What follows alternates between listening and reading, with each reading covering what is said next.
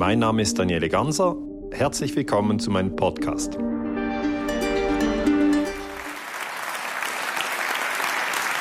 Hallo, vielen Dank. Ja, guten Tag, meine sehr verehrten Damen und Herren. Ich freue mich sehr, dass Sie zu diesem Vortrag gekommen sind. Ich freue mich selber sehr, dass ich es bis nach Wien geschafft habe in diesen bewegten Zeiten. Mein Name ist Daniele Ganser, ich bin von Beruf Historiker, ich bin spezialisiert auf Friedensforschung, ich bin 48 Jahre alt, ich habe zwei Kinder, die gehen zur Schule. Ähm, und Wien hat ja eine magische Anziehung. Ja. Meine Frau wollte mitkommen, ich habe ihr gesagt, geht leider nicht. Meine Tochter, die ist 14, die wollte auch unbedingt mitkommen. Ich habe gesagt, tut mir leid, kannst nicht mitkommen. Und noch die Schwester meiner Frau wollte auch mitkommen. Und da kann ich nur sagen, schön in Wien zu sein und denken Sie immer dran, Wien ist ein Juwel. Also vergessen Sie das nicht.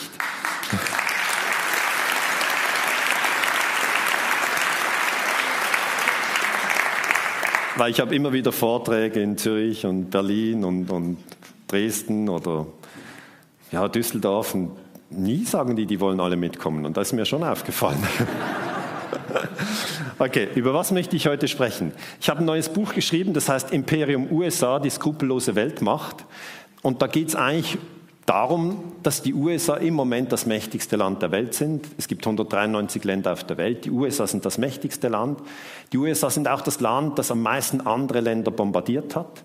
Die USA sind das Land mit den höchsten Militärausgaben, über 700 Milliarden Dollar im Jahr. Das sind also mehr als ähm, zwei Milliarden Dollar pro Tag. Da könnte man einiges Gutes damit machen.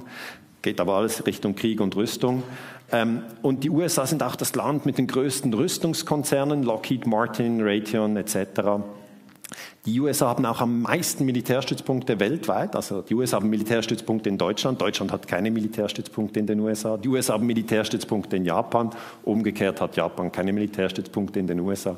Das Gleiche mit Italien, mit Kuba, mit Afghanistan, Irak, Kuwait etc. Und das heißt, eigentlich wollte ich nur über mein Buch sprechen, Imperium USA. Und dann hat sich weltweit alles verändert. Corona kam und Corona ist jetzt das Dauerthema und der Druck auf die Historiker ist groß, dass wir auf dieses Thema reagieren. Das ist für mich schwierig, weil normalerweise hat der Historiker die Regel, dass er sagt, ich melde mich dann 2025 zum Thema. Und das ist jetzt einfach zu lange weg. Und ich habe schon einen Vortrag gehalten, Corona und die Medien. Und ich halte jetzt einen zweiten, Corona und die Angst. Und das Ziel des Vortrages ist es, die Angst abzusenken. Also wenn mir irgendetwas gelingt heute, ich weiß ja auch nicht, das ist das erste Mal, dass ich den Vortrag halte, wäre es, dass bei Ihnen die Angst sinkt, was auch immer für eine Angst Sie haben. Das zweite Ziel des Vortrages ist es, dass die Kommunikation zwischen den Menschen in den nächsten Monaten gestärkt wird. Weil Menschen, die verschiedene Ängste haben, haben große Mühe, miteinander zu sprechen. Ich möchte Ihnen das erklären, wie das funktioniert.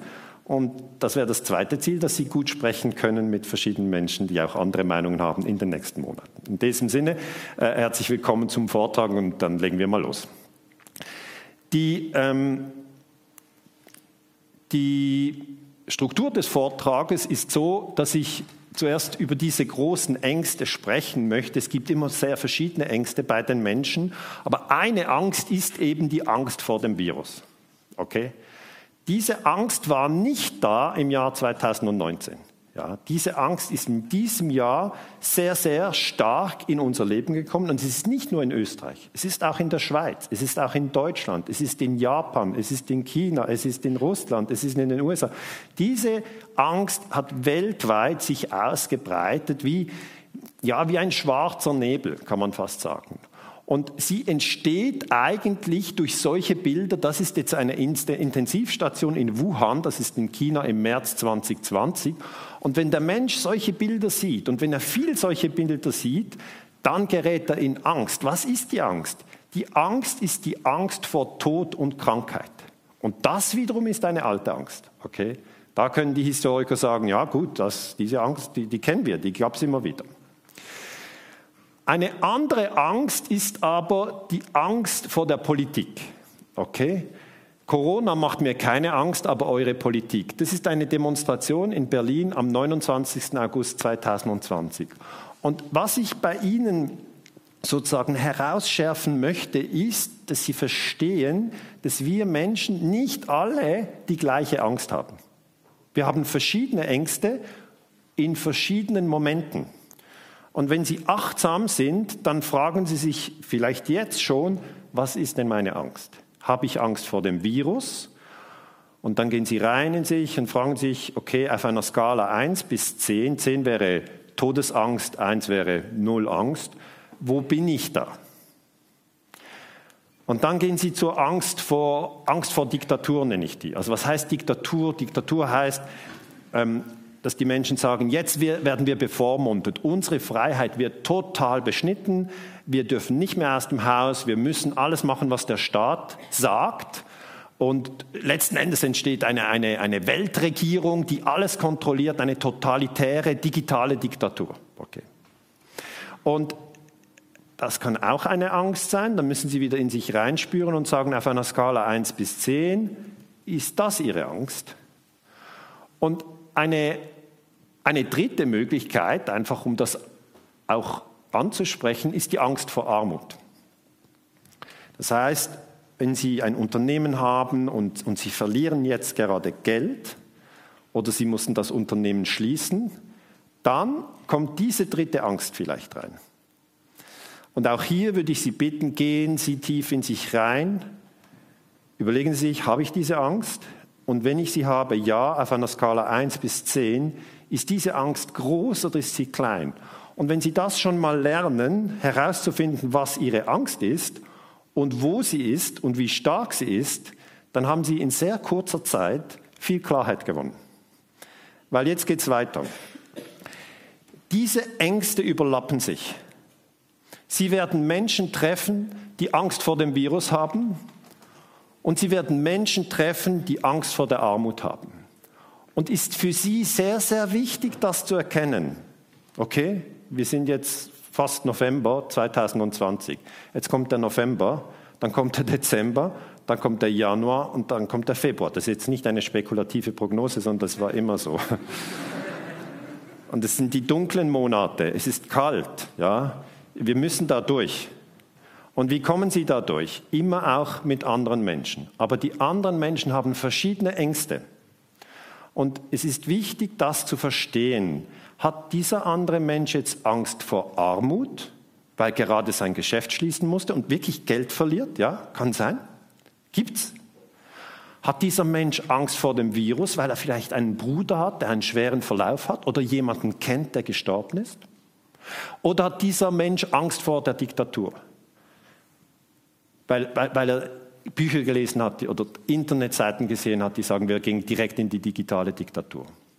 Und Sie sehen, das ist nicht die gleiche Angst. Und jetzt möchte ich Ihnen etwas erklären. Wenn der Mensch, der Angst vor Armut hat, mit dem Mensch spricht, der Angst vor dem Virus hat, gibt es riesen Missverständnisse, weil dieser Mensch sagt, ich habe ein Restaurant. Ich möchte, dass die Leute in mein Restaurant kommen und wieder ganz normal hier essen können. Weil sonst mache ich nämlich den Laden dicht und dieses Restaurant hat schon mein Vater geführt und mein Urgroßvater. Und ich, ich will nicht der sein, der es gegen die Wand fährt. Der hat nicht Angst vor dem Virus. Der hat Angst vor der Armut. Dann erwidert der, der Angst vor dem Virus hat, wie kannst du nur einfach nur an dein Geld denken, während wir in einer Pandemiesituation sind, wo es darum geht, dass jeder seinen Beitrag leistet, dass wir nicht alle sterben. Okay, das ist der, der hat die Angst vor, vor dem Virus. Und da kommt der Dritte, der hat Angst vor der Diktatur und sagt, ihr habt es ja nicht mehr alle. Angst vor dem Virus, Angst vor dem Geld, das ist gar nicht das Thema, Leute. Es geht um die globale Diktatur. Ich habe es recherchiert, ich weiß es. Aber ihr seid zu doof, um es nur zu sehen. Und jetzt stellen sich diese drei, nehmen wir Männer, ja, aber Sie können es gerne auch mit Frauen machen, das kommt in etwa ähnlich raus. Nehmen Sie diese in der Diskussion. Wie verstehen die dich? Wie verstehen sie sich? Ich sage es Ihnen, gar nicht. Sie verstehen sich gar nicht, weil das Wichtigste, wenn Sie verstehen, dass der Mensch Ängste hat, ist, dass man diese Angst zuerst ernst nimmt. Die, Frau, äh, die, die Schwester meiner Frau hat Angst vor Spinnen. Okay, das kann ich nicht verstehen. Aber sie hat diese Angst. Wenn also in einem Raum eine große Spinne ist, und groß ist ab so, dann kann sie sich nicht, wenn die Spinne da oben ist, auf einen Stuhl setzen, der da unten dran steht. Sie kann sie nicht. Also kann sie, irgendwann könnte sie vielleicht schon, aber sie würde das nicht freiwillig machen.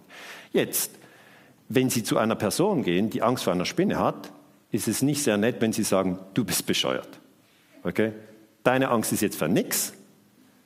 Du bist einfach irgendwie schräg. Die Spinne kann dich nicht umbringen. Wenn du das nicht begreifst, dann ist für mich ganz klar, du hast den minimalen Intelligenztest nicht bestanden. Ja, könnte ja sein, so könnte man es ja angehen. Aber da wissen Sie doch sofort, so geht's nicht. Jemand anders hat Höhenangst. Ein anderer kommt, sagt, ich habe keine Höhenangst, steht da irgendwie auf einer, auf einer Slackline zwischen zwei Gipfeln. Ja, die machen ja das. Das haben Sie schon gesehen? Slackline in den Bergen, die spannen eine Slackline und da geht es 200 Meter runter. Ich habe schon Mühe, auf dem Ding zu stehen im Park. Ja.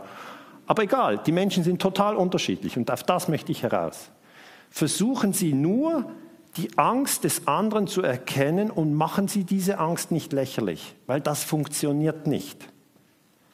Ich habe dann diese also die Schwester meiner Frau gefragt, ja, aber wenn jetzt die Spinne da ist, was machst du denn? Also ich, ich fange an zu schreien und mein Mann kommt.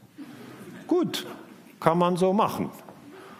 Aber jetzt, wenn Sie Finanzangst haben, können Sie auch anfangen zu schreien und der Mann irgendwie geht es nicht weiter. Und wenn Sie Angst vor dem Virus haben, können Sie auch rumschreien, wird irgendwie nicht helfen. Angst vor der Diktatur können Sie, es hilft nicht. Und das, was ich Ihnen lernen möchte und was ich Sie sensibilisieren möchte, ist, das in den nächsten Monaten in sich hineinhorchen. Das wird viel wichtiger sein, als zu sprechen. Weil immer denkt man, ah, ich muss dem anderen erklären, dass seine Angst falsch ist und dass meine Angst richtig ist und es funktioniert nicht. Stellen Sie sich jemand vor, einer hat Angst vor Spinnen, der andere hat Höhenangst. Und der eine will dem anderen sagen, dass seine Angst richtig ist und die andere ist falsch. Wo führt das hin?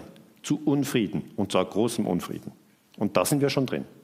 Jeder hat jetzt Anfang November kommt jetzt um die Ecke, schon Erlebnisse gehabt, wo er denkt, krass, ich hatte diesen Streit, ich hatte jene Konfrontation. Im Hintergrund, im Hintergrund geht es um Ängste.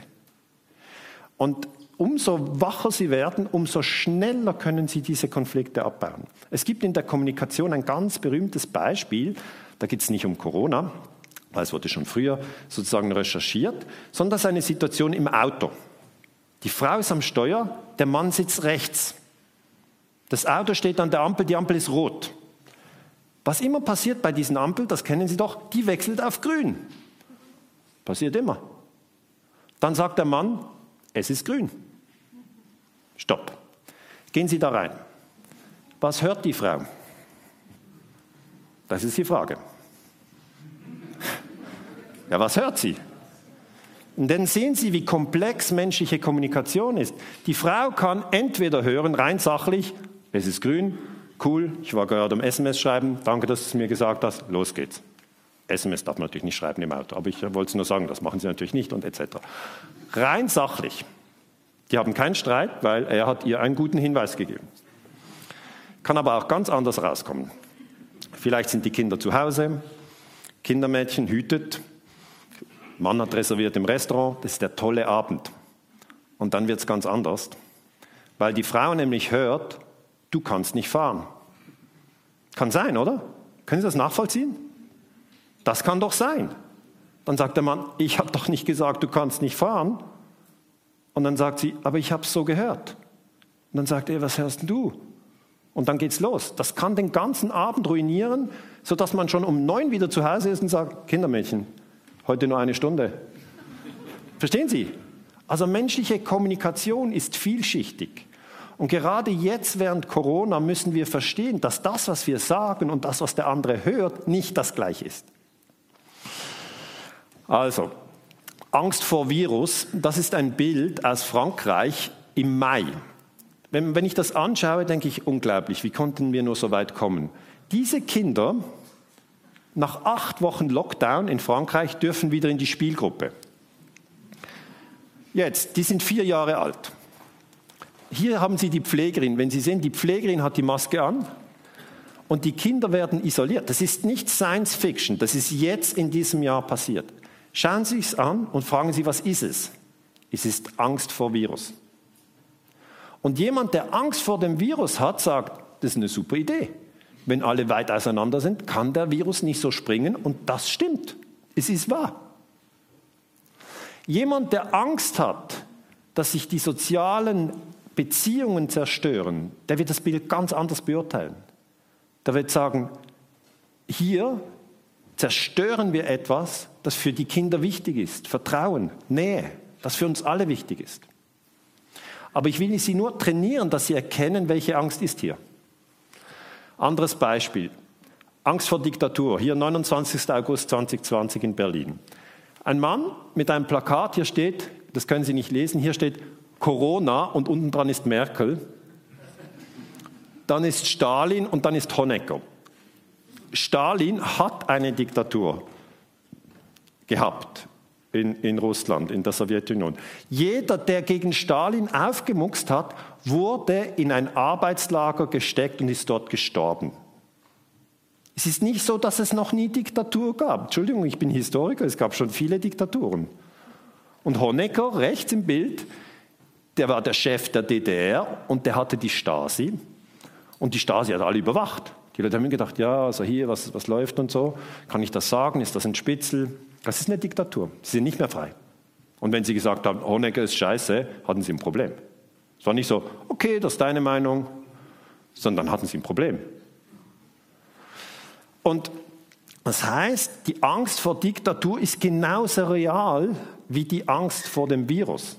Man kann nicht sagen, ja, die Angst vor Diktatur ist bescheuert und die Angst vor Virus ist richtig oder umgekehrt. Die Angst vor Virus ist bescheuert und die Angst vor Diktatur ist richtig. Also Sie müssen sehen, jede Angst hat ihren Raum und ihre Gründe, warum sie so ist, wie sie ist. Ähm, weiteres Bild, Angst vor Armut. Wenn Sie durch die Straßen gehen, werden Sie Menschen sehen, die arm sind. Das heißt, bei uns im Gehirn aktiviert das genau das Gleiche wie die Intensivstation, da will ich nicht hin. Das ist aber die gleiche Angst. Und dann, wenn man länger darüber nachdenkt, fragt man sich, ja, was ist denn, wenn man diese Ängste anschaut? Es gibt auch die Angst, zum Beispiel Regeln zu brechen. Gewisse Leute sind jetzt sehr darauf bedacht, die Regeln müssen eingehalten werden. Wenn die Regeln gebrochen werden, dann ist das schon schlimm. Egal Virus, Diktatur oder Armut, sondern die Regelbrecherangst ist auch da. So viele Ängste, ich kann nicht über alle sprechen. Aber wenn wir bei der Diktatur oder bei dem Virus sind oder bei der Armut, dann steht dahinter noch eine andere und das ist die Angst vor dem Tod. Okay? Weil der Virus, wenn der einem töten kann, dann kommt die Angst. Wenn die Armut dazu führt, dass sie keine Lebensmittel mehr kaufen können, sie werden verhungern und verfrieren, was Millionen von Menschen in den letzten 2000 Jahren passiert ist, das ist in unserem kollektiven Gedächtnis. Niemand sagt, ja, verfrieren, das hat es ja noch nie gegeben. Oder Hunger, nee, das, das gibt es doch nicht. Sondern das wissen wir noch, das hat es gegeben. Oder die Angst vor Diktatur, da kann man nicht sagen, ja, das hat es nie gegeben, was, Pol Pot, nein, der war freundlich, sondern da weiß man, das hat es auch gegeben. Und diese Ängste sind auch bei einer Diktatur, im schlimmsten Fall wird man in einen Kerker geworfen, gefoltert und stirbt unter Folter. Das ist die Maximalangst der Diktatur. Und das heißt also, kommen wir zum Punkt, dass es eigentlich die Angst ist vor dem Tod. Also Angst ist immer die Angst vor dem Tod. Und in, in asiatischen Kampfkünsten zum Beispiel ist es so, dass man sagt, man wird nur ein guter Krieger, wenn man zuerst mal diese Grundangst anschaut. Wie hast du es mit dem Tod? Und jetzt sind wir kollektiv in dieser Übung. Und ich hätte ja nie gedacht, wirklich, ich hätte nie gedacht, dass wir weltweit jetzt über die Angst vor dem Tod sprechen müssen. Also müssen, ist kein Muss. Man kann es auch lassen und sich irgendwie aufregen über dies oder jenes. Aber wenn Sie schon tief gehen wollen, schauen Sie das an. Fragen Sie sich selber, Angst vor dem Tod. Okay, wie groß ist denn die Angst? Von 1 bis 10. Und das ist wieder eine sehr, sehr individuelle Sache. Ja? Die einen haben Gottvertrauen, die anderen haben kein Gottvertrauen. Ja, wie wirkt sich das auf die Angst aus? Die einen sind zehn, die anderen sind 70. Ja, wie wirkt sich das auf die Frage nach dem Tod aus? Aber wenn Sie diese breite Spanne sehen und verstehen, es geht um die Angst vor dem Tod, dann werden Sie Ihr Gegenüber viel besser respektieren können. Weil Sie sehen dann wieder, tja, der hat ja eigentlich die gleiche Angst. Sie kommt jetzt zwar in Virusform oder sie kommt in Diktaturform oder sie kommt in Armut vor, aber Armut, Entschuldigung, spielt keine Rolle, wenn es sie nicht umbringt. Virus spielt keine Rolle, wenn es nicht umbringt. Und Diktatur spielt auch keine Rolle, wenn sich nicht umbringt. Ich spitze zu. Ja? Aber eigentlich die, der letzte Punkt ist das mit dem Tod. Und dann denke ich als Historiker, ist doch auch abgefahren. Das Einzige, was wirklich hundertprozentig passieren wird mit allen von uns hier im Raum, ist, dass wir sterben werden. Das ist genau, da kann man gar nichts machen. Das wird so sein. Also warum haben wir von den einzigen Angst, dass hundertprozentig passieren wird? Und dann gibt es ja zwei Möglichkeiten. Entweder Sie beugen sich der Angst und denken, so kann ich den Tod vermeiden.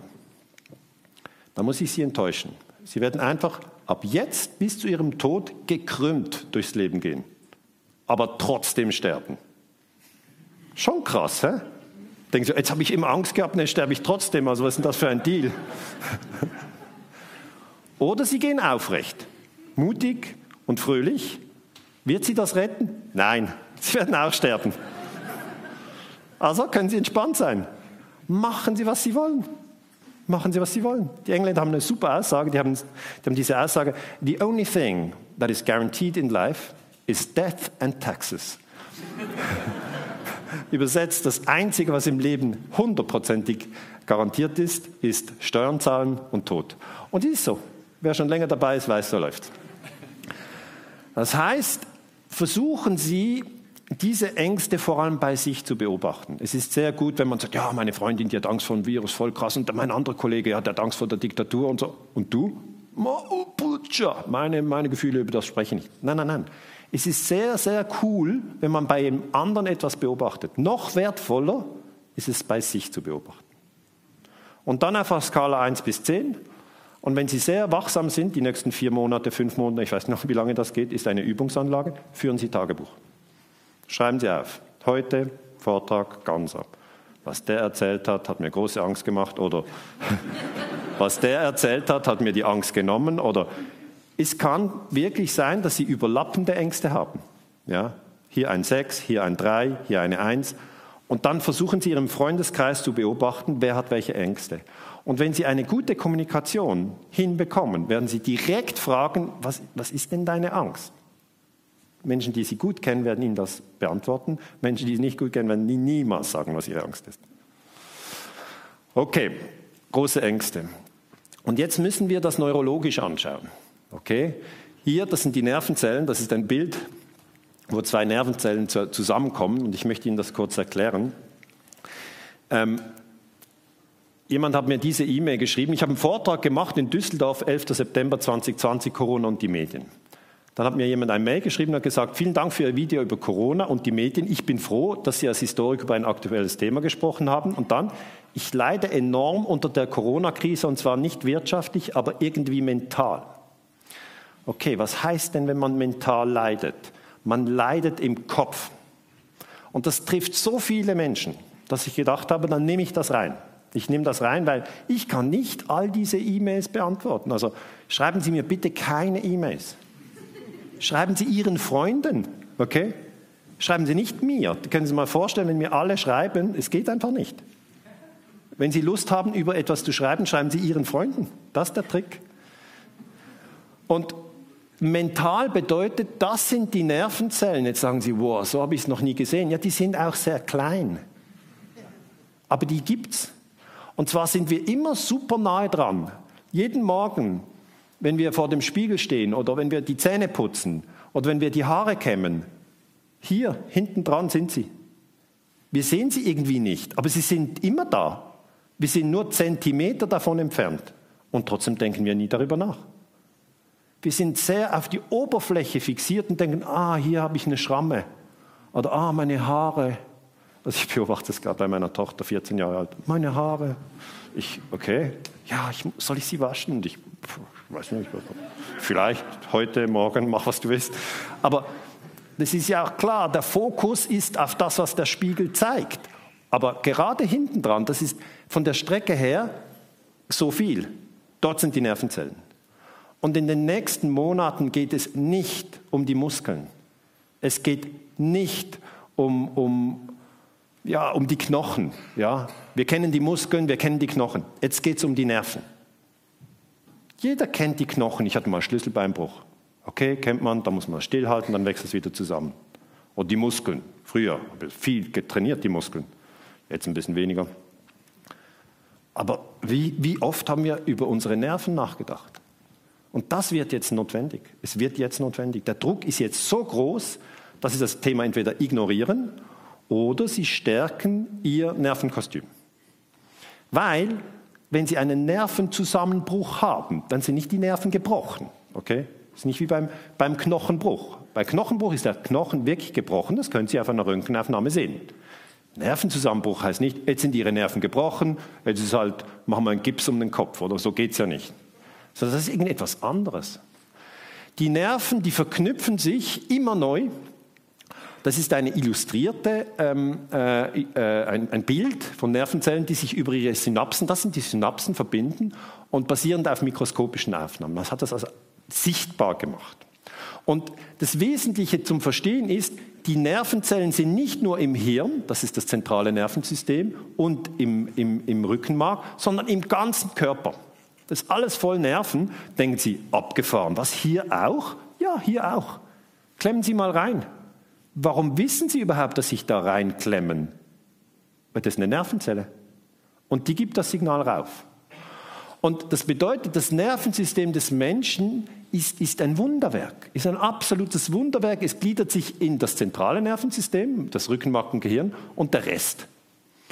Und wenn Sie im Kopf verloren sind und Sie machen sich große Ängste, dann ein Trick ist, wechseln Sie das Nervensystem. Sie gehen von dem zentralen Nervensystem, hier im Bild ähm, gelb, in das andere Nervensystem, hier blau. Und Sie fragen sich, habe ich eigentlich einen kalten Fuß oder einen warmen Fuß? Jetzt denken Sie, nicht Ihr Ernst, Herr Ganser. Kalter oder warmer Fuß soll gegen Corona helfen. Nein, der Punkt ist, wo ist Ihre Achtsamkeit? Und die können Sie bewegen wie ein Scheinwerferlicht auf der Bühne, die Scheinwerfer, die Schauspieler bewegt. Und dann fragen Sie sich, wie ist meine Atmung?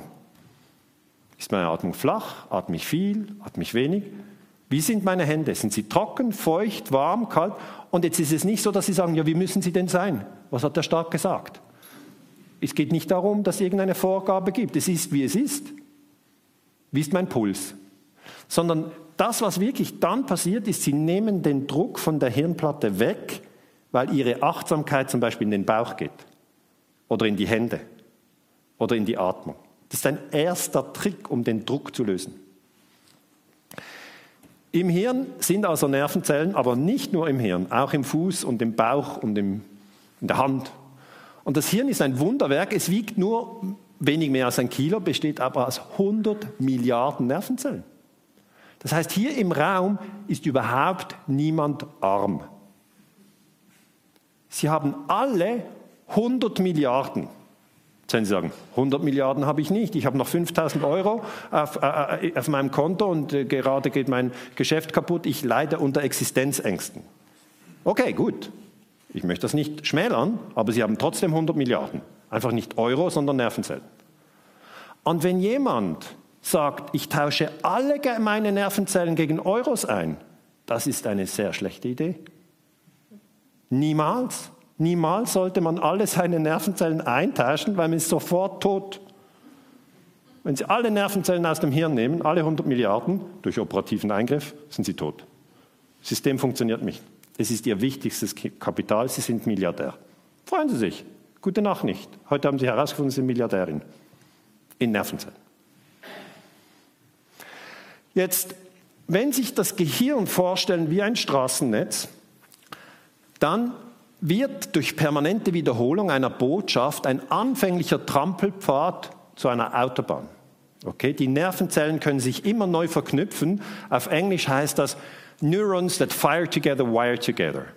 Also das verknüpft sich, was man wiederholt. Und jetzt sind wir seit acht Monaten unter Corona-Dauerfeuer. Okay? Das heißt, das hat massive Verknüpfungen im Hirn hergestellt. Jetzt können einige, die sich gerne als Opfer darstellen, sagen, tja, so ist es halt, ich kann nichts machen, ich, jetzt kommt der Nervenzusammenbruch. Ist nicht notwendig. Sie können Ihre Nervenzellen selber verknüpfen. Sie können entscheiden, ich lerne ab morgen Chinesisch. Sagen, Chinesisch?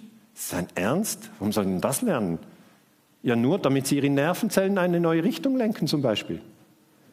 Dann fragt man sich, kann das jeder lernen Chinesisch? Ja. Wenn Sie begabt sind, werden Sie danach, sagen wir mal, zehn Jahren fließend Chinesisch sprechen. Wenn Sie unbegabt sind, wird sich das immer recht schlecht anhören. Es hängt von der Begabung ab. Aber jeder kann Chinesisch lernen. Wenn Sie jeden Tag fünf Stunden üben, verknüpfen sich die Nervenzellen nach dem Prinzip Wiederholung. Okay? Und das kennen wir doch aus der Schule. Kennen Sie diese Reihe? 7, 14, 21, 28. Jetzt ohne dass ich die nächste Zahl sage, hat Ihr Hirn schon längst die 35 produziert. Ist das so? Bei wem war es so? Handzeichen. Das ist eine Autobahn, okay? Das ist eine Autobahn. Und wie hat das funktioniert in der Schule damals? Kam der Lehrer in die Klasse und gesagt, heute machen wir die siebener Reihe, ich sage sie kurz, 7, 14, 21, 35 und dann geht er wieder. Und Sie haben es drin. Nein, so war es doch nicht. Es war Repetitio. Repetitio heißt lateinisch Wiederholung. Und das ist nach aller Forschung, die wir haben, das Einzige, was funktioniert. Repetitio mater studis. Das heißt, wenn man etwas lernen will, muss man wiederholen. Das wissen alle Lehrer. Das heißt, wenn Sie Klavier spielen wollen, jeden Tag drei Stunden, sagen Sie, ja, ich bin total ungeschickt. Spielt keine Rolle. Sind Sie halt ungeschickt. Üben Sie vier Stunden, aber jeden Tag. Es wird sich verknüpfen. Okay, sehen Sie das? Was auch immer Sie verknüpfen wollen, Sie können es verknüpfen. Chinesisch, Klavier, Corona, machen Sie, was Sie wollen. Es ist am Schluss integraler Bestandteil Ihres Systems. Und hier Gerald Hüther, den ich sehr schätze, sagt, dass unser Gehirn zeitlebens umbaufähig, also lernfähig bleibt, ist eine atemberaubende Erkenntnis. Und es ist auch so. Neuroplastizität heißt das. Und Neuro sind die Neuronen, die Nervenzellen, und Plastizität heißt, die kann man umbauen nennen die Hirnforscher die Fähigkeit des Gehirns, seine eigenen Strukturen, also die für bestimmte Leistungen zuständigen neuronalen Verknüpfungen und synaptischen Netzwerke. Synapsen ist einfach zwischen den, zwischen den Nervenzellen, dieser kleine Spalt, das ist die Synapse. Ähm, so herauszubilden, umzugestalten, auszubauen, wie sie sich am besten für die Umsetzung all dessen eignen, was einem Menschen in seinem Leben wichtig erscheint. Also Sie haben selber die Kontrolle über Ihre neuronalen Netzwerke und zwar über ihre Inputorgane Augen und Ohren. Weil dort werden die Nervenzellen angereizt. Und was ist denn das Auge, wenn Sie drauf fassen? Ja, da reagiert etwas. Was ist es denn? Nerven. Nerven. Das wird umgebaut. Und wenn ich jetzt spreche, schauen Sie mal, wie schnell das geht. Ich sage etwas, gibt eine Schallwelle, geht bei Ihnen aufs Ohr. Alles voll Nerven. Dann, ich sage, denken Sie bitte nicht an einen rosaroten Elefant. Bang, Ihr Hirn hat es schon produziert. Das sind Sekunden geht das. Die Nerven sind schnell. Hä? Die sind super schnell. Weil das Gehirn produziert den rosaroten Elefanten und das nicht kann es erst später einbauen, weil es muss ja wissen, was es nicht tun soll. Das ist der Trick. Denken Sie nicht an einen rosaroten Elefanten, der im Keller Klavier spielt. haben Sie nie gesehen. Das haben Sie nie in Ihrem ganzen Leben gesehen. Die, die Nieren, die Nieren äh, nicht die Nieren, die Nerven haben schon produziert. Das Gehirn kann alles produzieren. Okay, jetzt, wenn ich zurückgehe auf dieses Mail von dieser Person, die gesagt hat, sie leidet mental, dann geht jetzt das folgendermaßen in den nächsten fünf Monaten. Bauen Sie neue Nervenzellen selber auf, indem Sie sich Dinge aufzählen, die gut sind. Sie zählen das auf und vielleicht denken Sie, ja, pff, warum soll ich das aufzählen? Ich habe so viele Probleme. Ja, weil das die Nervenzellen neu strukturiert. Wenn ich einen schlechten Tag habe, setze ich mich hin und sage, okay, Daniele, was geht ab? Und sage, ja, pff, fühle mich ein bisschen unruhig. Ja, okay, gut. Zähl mal fünf Dinge auf, die gut sind. Und das muss aber dann laufen. Fünf Dinge, die gut sind, müssen Sie schnell aufzählen können. Wenn Sie das nicht können, so einen ziemlichen Knüppel im Kopf. Bei mir geht das so, ich sage mir, Dach vom Haus ist dicht, oder? Regnet nicht rein. Ja, kann man darüber lachen und denken, ja, spielt doch keine Rolle, ob das Dach dicht ist. Nee, das ist doch wichtig. Stellen Sie mal, es regnet rein ins Haus, dann hätten Sie Aufruhr. Jetzt ist es dicht und Sie sind nicht mal dankbar. Okay, nehmen Sie solche Dinge. Meine Wohnung, ist sie dicht? Ja, sie ist dicht, in den meisten Fällen. Sonst müssen Sie das korrigieren. Zweiter Punkt. Kühlschrank, hat es noch Essen? Hat Essen. Also eh nicht zu viel essen, also muss nicht überquellen. Aber hat es noch irgendwas drin, was man essen kann? Ja, dann seien Sie dankbar. Dusche, kann ich warm duschen? Oder ist es weg jetzt? Keine Dusche, abmontiert. Und dann sagen die Leute, äh, deine Tricks finde ich echt idiotisch. Also natürlich kann ich warm duschen. Sage ich, aber wie wäre es denn, wenn ich dir das wegnehmen würde? Oh, das geht gar nicht. So, und wenn ich dir den Kühlschrank streiche? Oh, was? Den Kühlschrank? Bist du bescheuert? Und beim Dach mache ich ein Loch. Dann hättest du Probleme. Kein Kühlschrank, nicht mehr warm duschen und Dachregen sein. Dann hast du mal echt Probleme. Ja, nee, aber das, ich habe ganz andere Probleme. Corona, Diktatur.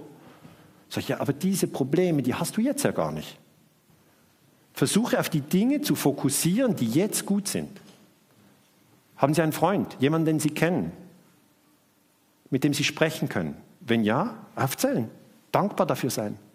Kann der Vater, Mutter, Bruder, Schwester, Onkel, kann irgendjemand sein, kann Brieffreund sein, Skype-Freund, irgendwo. Aber jemand, mit dem Sie sprechen können. Ist Gold wert. Noch wichtiger als der Kühlschrank. Und diese Dinge aufzuzählen, das muss sehr schnell gehen. Und wenn Sie ein, ein Loch haben, was immer wieder kommen wird in den nächsten Monaten, setzen Sie sich hin, zählen Sie das Gute auf. Was dann passiert, Synapsen feuern durch. Die feuern das sofort durch. Sie können auch dankbar sein, weil Sie, ich weiß noch nicht, Klavier spielen können, aber Sie müssen Ihre eigene Liste machen. Und sobald das die Synapsen auf Angst gehen, sagen Sie, Moment, ich drehe wieder durch, ähm, einatmen, ausatmen, jetzt gehe ich in die andere Richtung. Kommen wir zu konkreten Beispielen, wie Gedanken gelenkt werden können. Da bin ich jetzt beim Buch. Okay, ich bin als Historiker natürlich spezialisiert auf diese Prozesse, weil man hat in der Geschichte den Menschen immer wieder Angst gemacht, um Krieg zu führen. Darum kenne ich die ganze Nummer. Ich denke immer, Leute, Angst machen, das ist ein alter Hase. Beispiel. Früher Präsident George Bush Senior, sein General Schwarzkopf, haben gesagt, wir wollen ähm, einen Militärstützpunkt in Kuwait. Können Sie jetzt aber nicht einfach hinfahren und sagen, hier machen wir einen Militärstützpunkt, sondern es braucht einen Krieg. Saddam Hussein ist im August 1990 in Kuwait einmarschiert. Dann hat Bush gesagt und der Schwarzkopf, jetzt müssen wir Kuwait befreien. Ganz amerikanische Armee nach Kuwait und dann von Kuwait die Iraker raustreiben. Aber die amerikanische Bevölkerung war nicht so richtig begeistert. Okay? Dann kam folgende Situation. Man hat nicht über Erdöl gesprochen, sondern über Kinder.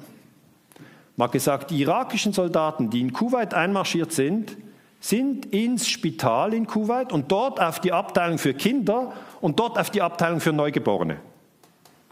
Und die, die schwächsten Neugeborenen, haben sie aus den Brutkästen genommen, die Kinder auf den Boden gelegt und die Brutkästen mitgenommen. Die Kinder sind gestorben.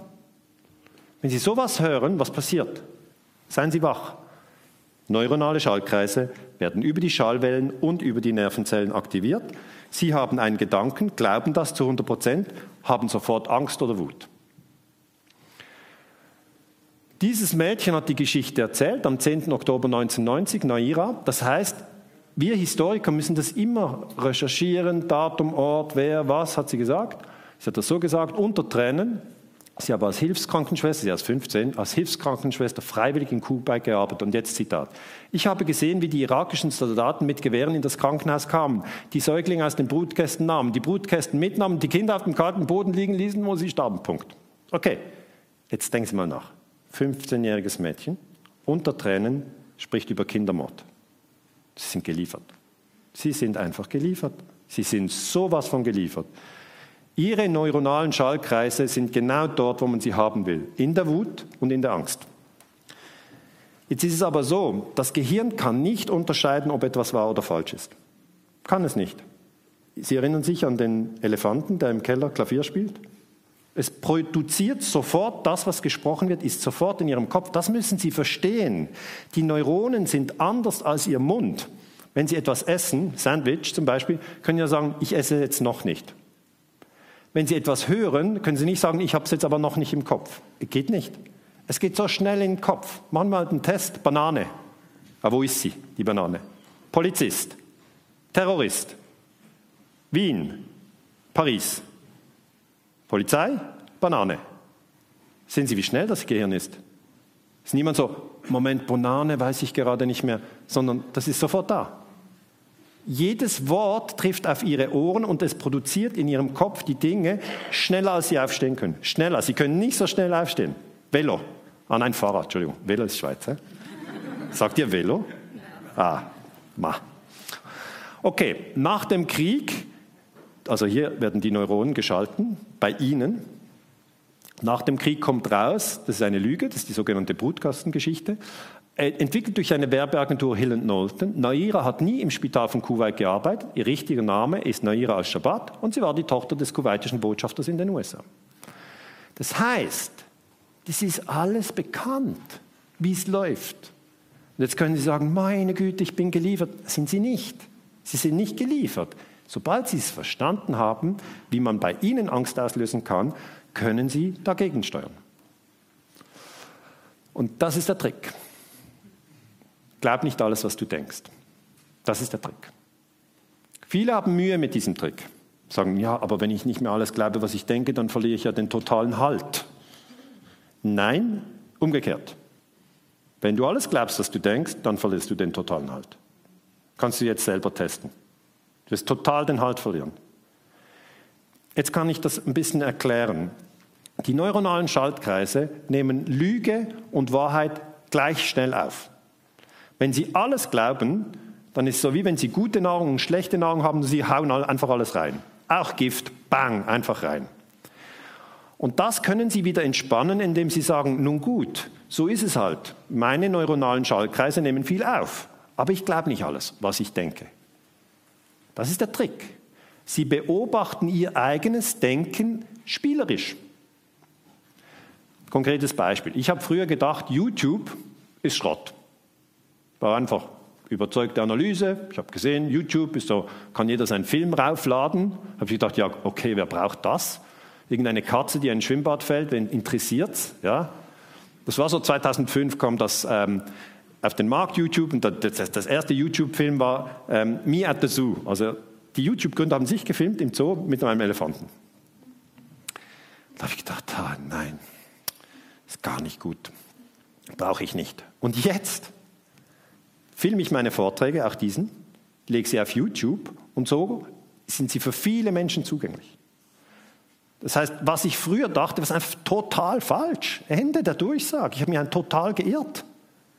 Und dann, wenn man das merkt, man, bei anderen erkennt man das leichter. He? Du hast dich geirrt, ich kann mich noch erinnern, du hast mal das gesagt und so. Ja, habe ich das gesagt? Okay. Aber besser ist es, wenn man es bei sich erkennt. Suchen Sie etwas, wo Sie sich total geirrt haben und dann kommen Sie entspannter in diese Haltung von, glaub nicht alles, was du denkst. Weil die Probleme sind so, dass wenn jemand etwas zu 100% glaubt, was er denkt, dann ist er dogmatisch. Und wenn er noch bereit ist, dafür zu töten, was leider in der Geschichte öfters vorgekommen ist, Sie kennen Katholiken gegen Protestanten, du denkst das Falsche, Entschuldigung, Kopf ab.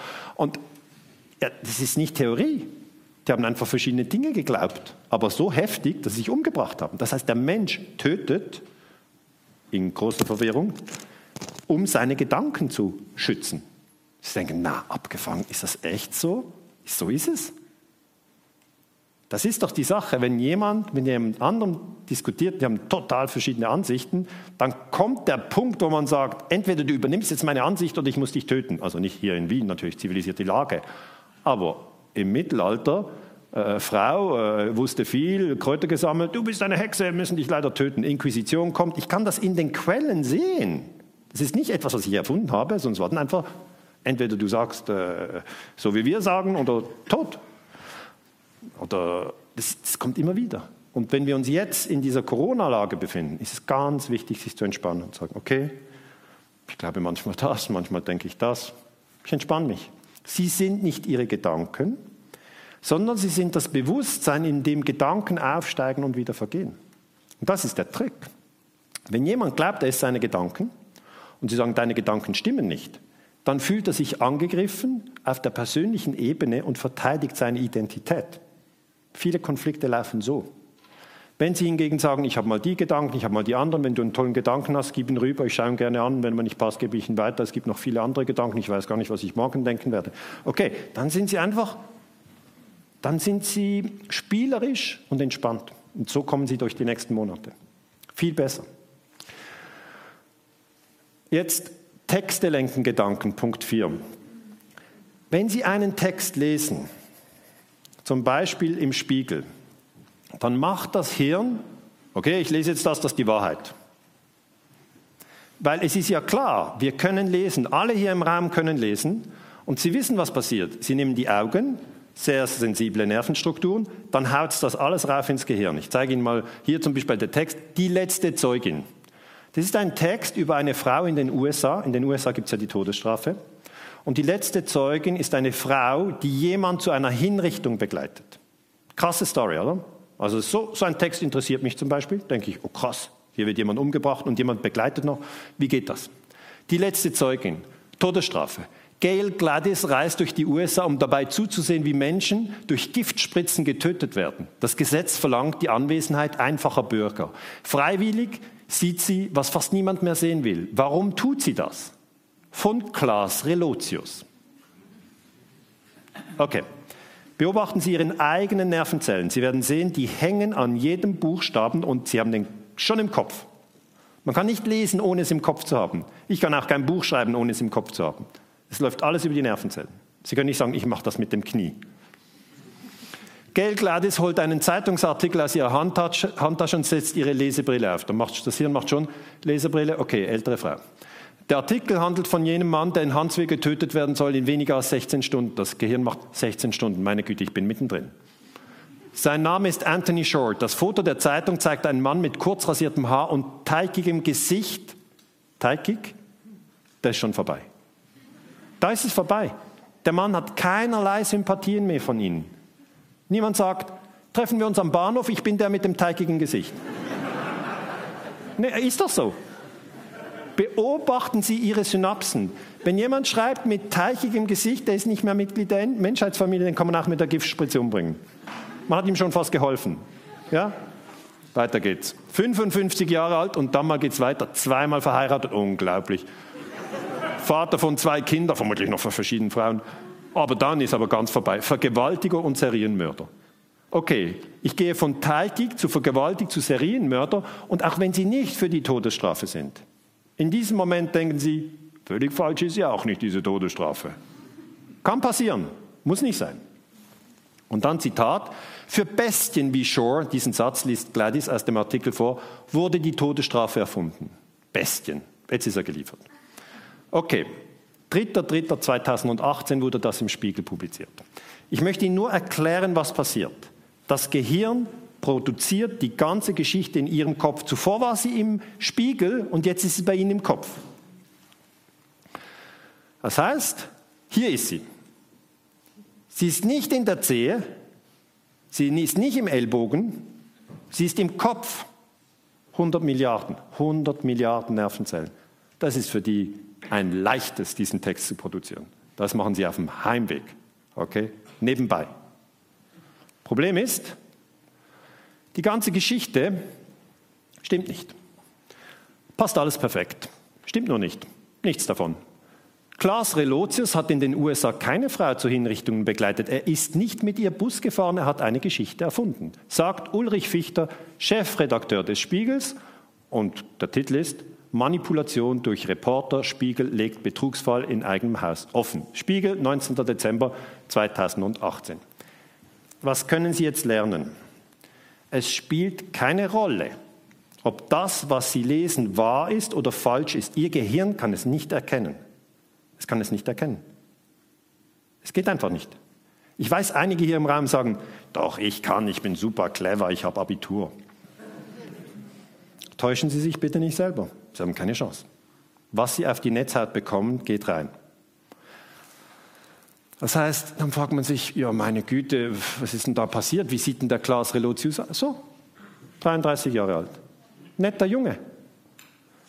Hat Geschichten frei erfunden und den Deutschen Reporterpreis gewonnen, den wichtigsten Journalistenpreis in Deutschland. Dann denke ich, der bekommt noch den Preis. Ja, weil das, Sie schreiben natürlich eine viel bessere Geschichte, wenn Sie alle Zitate selber erfinden können. Verstehen Sie? Für mich ist immer mühsam, alle Zitate rauszusuchen und die Quellen anzugeben. Wenn Sie sagen, den Aufwand mache ich mir nicht, ich erfinde alles, dann läuft's. Das heißt, ich möchte nicht sagen, er ist böse. Ist er ja gar nicht. Er wollte Anerkennung. Wie hat er sich Anerkennung verschafft? Durch Lüge. Er ist aufgeflogen. Ist er der Einzige? Wohl kaum. Macht das der Mensch? Ja. Das macht er. Irgendwelche Geschichten erzählen.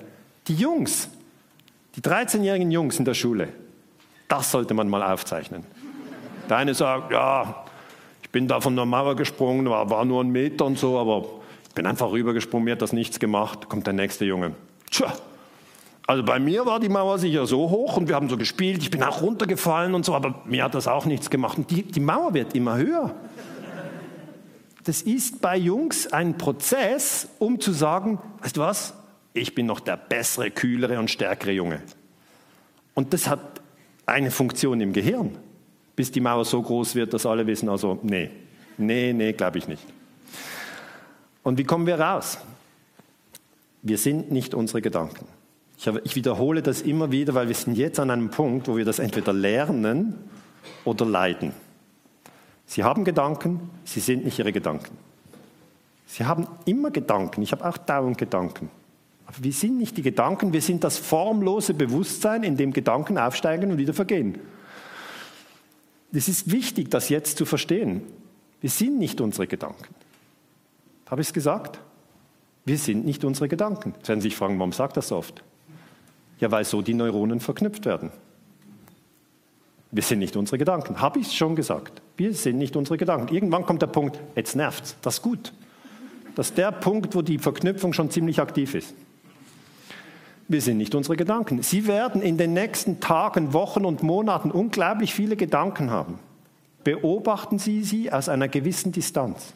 Was passiert energetisch? Sie fühlen sich entspannter, als wenn Sie jeden Gedanken hundertprozentig glauben. Wenn Sie jeden Gedanken zu hundertprozentig glauben, dann liegen Sie im Bett. Das Dach ist dicht, der Kühlschrank ist voll, die Dusche ist heiß, es nützt Ihnen gar nichts. Sie sind gemartert und zwar durch Ihren Kopf, nicht durchs Knie, nicht durch den Ellbogen, ihr Kopf. Sie können fast nicht einschlafen. Sie wachen um drei Uhr auf und am Morgen, wenn Sie verwachen, empfinden Sie das als eine Last, weil die Gedanken kommen zurück. Der Trick ist der, stellen Sie sich hinter den Wasserfall. Ich bin in, diesem, in in dieser Friedensbewegung schon sehr lange und da heißt, okay, wir sollten keine Kriege führen, aber wir sollten auch inneren Frieden finden. Wie finden wir den inneren Frieden, wenn wir durch verschiedene Ängste von links nach rechts gehetzt werden, dass wir fast durchdrehen? Und da gibt es ganz alte Techniken im Bereich Achtsamkeit und die gehen so. Stellen Sie sich visuell diesen Wasserfall vor und stellen Sie sich unter das Wasser, so dass das Wasser Ihnen auf den Kopf schlägt. Jeder kann das sich vorstellen. Viele haben das schon gemacht. Das ist einen Moment lang lustig, aber wenn Sie das zwölf Stunden lang machen, wird das nicht mehr so lustig. Sie entwickeln einen Druck. Es gibt sogar eine Foltermethode, wo die Menschen, die gefoltert werden, man, man schneidet ihnen die Haare weg und dann macht man einen Tropfen, der immer hier drauf dreht durch. Gut. Auf was will ich raus? Das Wasser ist das Symbol für ihre Gedanken. Es läuft dauernd. Sie können es fast nicht abstellen, außer sie sind großer Zen-Meister oder Buddha oder was auch immer. Aber die meisten, ich auf jeden Fall, und ich würde sie in die gleiche Gruppe reinnehmen, wir sind wohl ähnlich, wir können die Gedanken nicht abstellen. Was auch immer wir tun, es kommt ein neuer, ein anderer und dieser, ne? alles voll. Was wir aber können, ist uns hinter den Wasserfall stellen, dort wo eine Ausbuchtung ist. Dort ist es trocken. Jetzt sehen Sie das Wasser runterrauschen, aber Sie stehen nicht mehr darunter. Und das ist der Punkt, wo sie sich nicht mehr mit den Gedanken identifizieren, sondern die beobachten. Sie wissen, ich habe was damit zu tun, das sind ja meine Gedanken, aber ich bin sie nicht. So wie eine Mutter ihre Kinder beobachtet und sagt, ja, ich, ich, ich habe mit den Kindern was zu tun, aber ich bin nicht meine Kinder. Das ist ein ganz wichtiger Punkt, den nennt sich eben Achtsamkeit. Stell dich hinter den Wasserfall und beobachte deine Gedanken und Gefühle und dann wird etwas auffallen. Sie kommen und sie gehen. Nichts ist für immer hier. Die Gefühle kommen und gehen. Und zwar positiv wie negativ. Ja? Einmal denkt man das, dann hat man dieses Gefühl. Und wir müssen das, darum habe ich das jetzt so mitgebracht für Sie, wir müssen das jetzt lernen. Wir werden in den November 2020 gehen, in den Dezember 2020 gehen. im Januar 21 wird keine leichtere Situation da sein, nehme ich mal an. Das, das, wir sind jetzt im Trainingslager. Und wenn Sie sagen, ich habe mich gar nicht eingeschrieben für dieses Trainingslager. Ja, tut mir leid, ich eigentlich auch nicht. Es wurde einfach kollektiv verordnet, jetzt sind wir drin. Nehmen wir die Angst ähm, vor Biowaffen. Das ist jetzt natürlich in meinem Buch ausführlich beschrieben. Die Techniken, die ich Ihnen jetzt erzähle, sind im Buch gar nicht so ausführlich beschrieben, aber ich kenne die natürlich. Ich nutze die selber, weil ich werde viel diffamiert. Da ist ja der ganze Verschwörungstheoretiker und dann bang geht's über die Ohren. Wohin? In die Synapsen. Die Synapsen produzieren ein Netzwerk und dann kommt ein Gefühl. Abwertung. Ja, Abwertung. Wer mit Abwertung umgehen lernen muss, muss Achtsamkeit üben. Keine Chance. Und gehen wir in den Irakkrieg, da der, der amerikanische Präsident und der äh, Verteidigungsminister Rumsfeld und der Vizepräsident Cheney, die drei haben den Irak überfallen, sind also Verbrecher, eindeutig. Und wie haben sie das gemacht? Sie haben die Gedanken gelenkt. Es gibt keine Zweifel, dass Saddam Hussein Massenvernichtungswaffen besitzt. Also Saddam Hussein war der Präsident vom Irak. Sieben Monate später griffen die USA den Irak an. Massenvernichtungswaffen wurde keine gefunden. Cheney hatte gelogen. Aber was ist das Problem? Wenn jemand so etwas sagt und Sie sind autoritätsgläubig, ja, dann sind Sie geliefert. Also ein Trick, seien Sie bitte nicht autoritätsgläubig. Es gibt keinen Grund, alles zu glauben, was der Papst sagt. Oder das ORF oder die Süddeutsche Zeitung. Es gibt keinen vernünftigen Grund, das alles zu glauben. Man kann das als einen möglichen Beitrag für den Diskurs ansehen. Mehr aber auch nicht. Stellen Sie sich einen 11. September mit Massenvernichtungswaffen vor. Es sind dann nicht 3000, es sind dann Zehntausende von unschuldigen Männern, Frauen und Kindern. Jetzt sind Sie doch trainiert. Sie wissen, jede Angst ist die Angst vor dem Tod. Wie wird das aktiviert? Man geht über die Augen und die Ohren. Okay? Das weiß man in der Kriegspropaganda. Und das schlägt voll in Ihre Synapsen. Sehen Sie es? Es ist doch offensichtlich. So läuft's. Es war nicht gelogen. 11. September waren die Leute ja schon geschockt. Hier wird ein Traum aktiviert. Das heißt, die, die, die, die Technik ist die, die Leute haben eine Angst, eine unverarbeitete Angst vom 11. September. Die ist eingelagert. Wenn sie, das habe ich sehr viel zu 9-11 geforscht. Was hier gemacht wird mit den Menschen ist brutal, aber es funktioniert. Man stürzt sie in die Angst. Und dann sagt man, stellen Sie sich den 11. September nochmal vor, dann sind alle wieder da. Puh, okay, und dann nehmen Sie noch Massenvernichtungswaffen, biologische Waffen, Antrax. Ja, wie fühlen Sie sich dann? Sagen nicht, ma super, jetzt würde ich gerne eine Party machen, sondern Sie sind schon fast erstarrt. Die Angst lässt den Menschen erstarren. Schauen sich die Leute an am 11. September. Das ist Angst. Sie sind total erstarrt. Sie auch. Sie sagen, ja, das sind die Amerikaner. Nein, alle. Durch Angst kann man den Menschen zum Erstarren bringen. Es ist nicht eine Theorie, das ist erwiesene Psychologie. Jeder Mensch kann durch extreme Angst zum Erstarren gebracht werden. Größte Angst zum Beispiel einer Familie ist, dass die Kinder sterben. Wenn jemand eine solche Nachricht falsch inszeniert, ist die Familie total blockiert. Das ist nicht so, dass man sagt, ja, ja, ja, das glaube ich nicht, was du mir da wieder erzählst. Wenn das extrem in das System eingeflossen wird, das ist nur über die Neuronen, sind sie platt. Das heißt, es ist eine Funktion, dass Sie die Information aufnehmen. Ich wiederhole es einfach fünfmal, dann verstehen Sie es besser. Es geht durch die Augen und die Ohren. Das sind die zwei Türen. Passen Sie auf diese zwei Türen auf. Es sind Ihre Augen, es sind Ihre Ohren. Wem geben Sie Ihre Aufmerksamkeit? Weil danach haben Sie es im Kopf. Die amerikanischen Soldaten gehen dann in den Irak und erschießen Iraker. Dann denkt man, abgefahren. Echt jetzt? Du fährst da über den Atlantik und, und dann gehst du im Irak, da warst du ja noch gar nicht und erschießt diese Menschen dort. Warum denn? Wegen den Synapsen. Bei einer Umfrage im Jahre 2005 erklärten 85 Prozent der US-Soldaten im Irak, dass ihre Hauptmission darin bestehe, Saddam Hussein für seine Rolle bei den Terroranschlägen vom 11. September zu bestrafen. Jetzt kann ich als Historiker nur hingehen und sagen, das ist einfach eine riesengroße Verwirrung, nichts anderes. Saddam Hussein hatte nichts mit 9-11 zu tun. Das war Osama bin Laden, wenn überhaupt, nicht mal das ist geklärt. Da muss man sich sagen, ja, wo ist denn Osama bin Laden? Ja, der ist in Afghanistan. Ja, aber dann sind sie im falschen Land. Ja, man weiß nicht, ob man weinen oder lachen soll. Weil das ist keine Theorie. Die Leute sind dort um. Wir haben eine Million Tote im Irakkrieg. Jetzt sehen Sie mal, was mit den Synapsen läuft. Das ist keine kleine Nummer. Wenn Sie nicht aufpassen, was mit Ihrem Milliardenvermögen im Kopf passiert, habe ich gesagt, 100 Milliarden? Sie auch haben 100 Milliarden, seien Sie glücklich. Aber wenn Sie nicht aufpassen, bringen Sie Menschen um, die Sie nicht kennen, in einem Land, in dem Sie noch nie waren. Und wie geht das? Wie durch Zauberhand. Über Ihre Augen und Ihre Ohren werden Sie so verwirrt, dass die Verwirrung total ist. Schon Goebbels wusste, es kommt nicht darauf an, ob es wahr oder falsch ist. Es muss nur immer wiederholt werden und aus allen Lautsprechern klingen. So funktioniert das Gehirn. Der hat das völlig verstanden.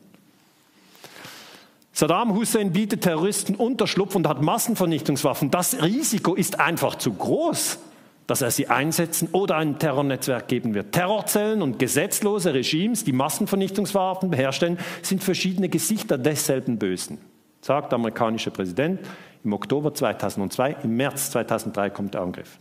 Wenn Sie das hören, habe ich schon erklärt, wie es funktioniert? Es geht durch die Augen oder die Ohren und schlägt Ihnen direkt in die Synapsen. Und nochmals, Sie können nicht sagen, ich höre dem zu, aber ich passe ja auf, dass mir nicht in die Synapsen geht. Dann haben Sie den Prozess überhaupt nicht verstanden. Sie können am Meer stehen und zuschauen, wie die anderen surfen und dann sagen, vielleicht mache ich mit oder nicht. Wenn Sie nicht wollen, bleiben Sie trocken. Das geht. Sie können am Buffet stehen und sagen, vielleicht esse ich das, vielleicht esse ich das, vielleicht esse ich gar nichts. Das geht. Bei der Information passieren die Dinge so schnell, dass Sie nicht sagen, ich mache nicht mit. Wenn Sie das begriffen haben, dann werden Sie sehr genau darauf achten, welche Information in den nächsten fünf Monaten auf Ihr Trommelfell schlägt und auf Ihre Augen. Der Irak besitzt chemische und biologische Waffen. Seine Raketen sind binnen 45 Minuten einsatzbereit. Das ist Tony Blair, Premierminister. Glatt gelogen. Glatt gelogen. Schlägt es trotzdem ins Hirn? 100 Prozent. Und was sind die Elemente, die wichtig sind? Das kann ich Ihnen erklären als Historiker. Die 45 Minuten sind wichtig. Die versetzen den Körper in einen Alarmzustand. Was ist ein Alarmzustand? Alarmzustand heißt, ich bin in Lebensgefahr. Das ist das System, Achtung, der Tiger kommt. Wenn Sie jemanden länger in den Tigerzustand versetzen, dann wird sein ganzes System zusammenbrechen. Das ist ein Nervenzusammenbruch. Jeden Tag. Achtung, Tiger! Achtung, Tiger! Der Tiger! Der Tiger, Sie kennen, der kommt, der irgendwo hier hat, ich es hat einen Tiger. Irgendwann denkt hat es hier wirklich Tiger? Obwohl Sie ja wissen, es gibt keine Tiger. Aber wenn ich es genügend lange sage und wenn irgendjemand hinterher schreit und irgendwie noch so ein Fauchen, dann denken Sie, meine Fresse, in Wien ein Tiger? Ich bin überrascht. Das Hirn, nein, es ist alles möglich. Wenn hier aber stehen würde, binnen 45 Monaten einsatzbereit, dann macht das Gehirn, ah, cool. Kann das noch jemand prüfen? Ich fahre eh in die Ferien und heute wollte ich noch Tennis spielen. Das heißt, dann kommen Sie nicht in den Tigerzustand. Aber durch die Dauerbefeuerung mit Corona sind viele von uns in den Tigerzustand gekommen. Dann bringt man das in der Zeitung, Monsters Inc., The Proof We Needed, Saddam does back Bin Laden and Al-Qaeda and poses a direct threat to Britain. Was heißt das? Saddam Hussein und, ähm, und Bin Laden arbeiten zusammen. Hat überhaupt nicht gestimmt. Überhaupt nicht. Einfach nur Lüge. Geht es trotzdem ins Gehirn? Ja. Geht denn Lüge und Wahrheit gleich ins Gehirn? Ja. Wie kann man das beweisen? Relotius, Dick Cheney, Tony Blair. Bewiesen. Es ist bewiesen. Und dann Colin Powell im UNO-Sicherheitsrat. Er sagt hier, Antrags, Antrags haben die auch noch. Ganz gefährlich. Wie sagt er es? Das ist am 5. Februar 2020. Er sagt, der Irak verfüge über große Mengen Antrags. Weniger als ein Teelöffel trockenes Antrags in einem Briefumschlag, etwa diese Menge, hat gereicht, um im Herbst 2001 den ganzen US-Senat stillzulegen.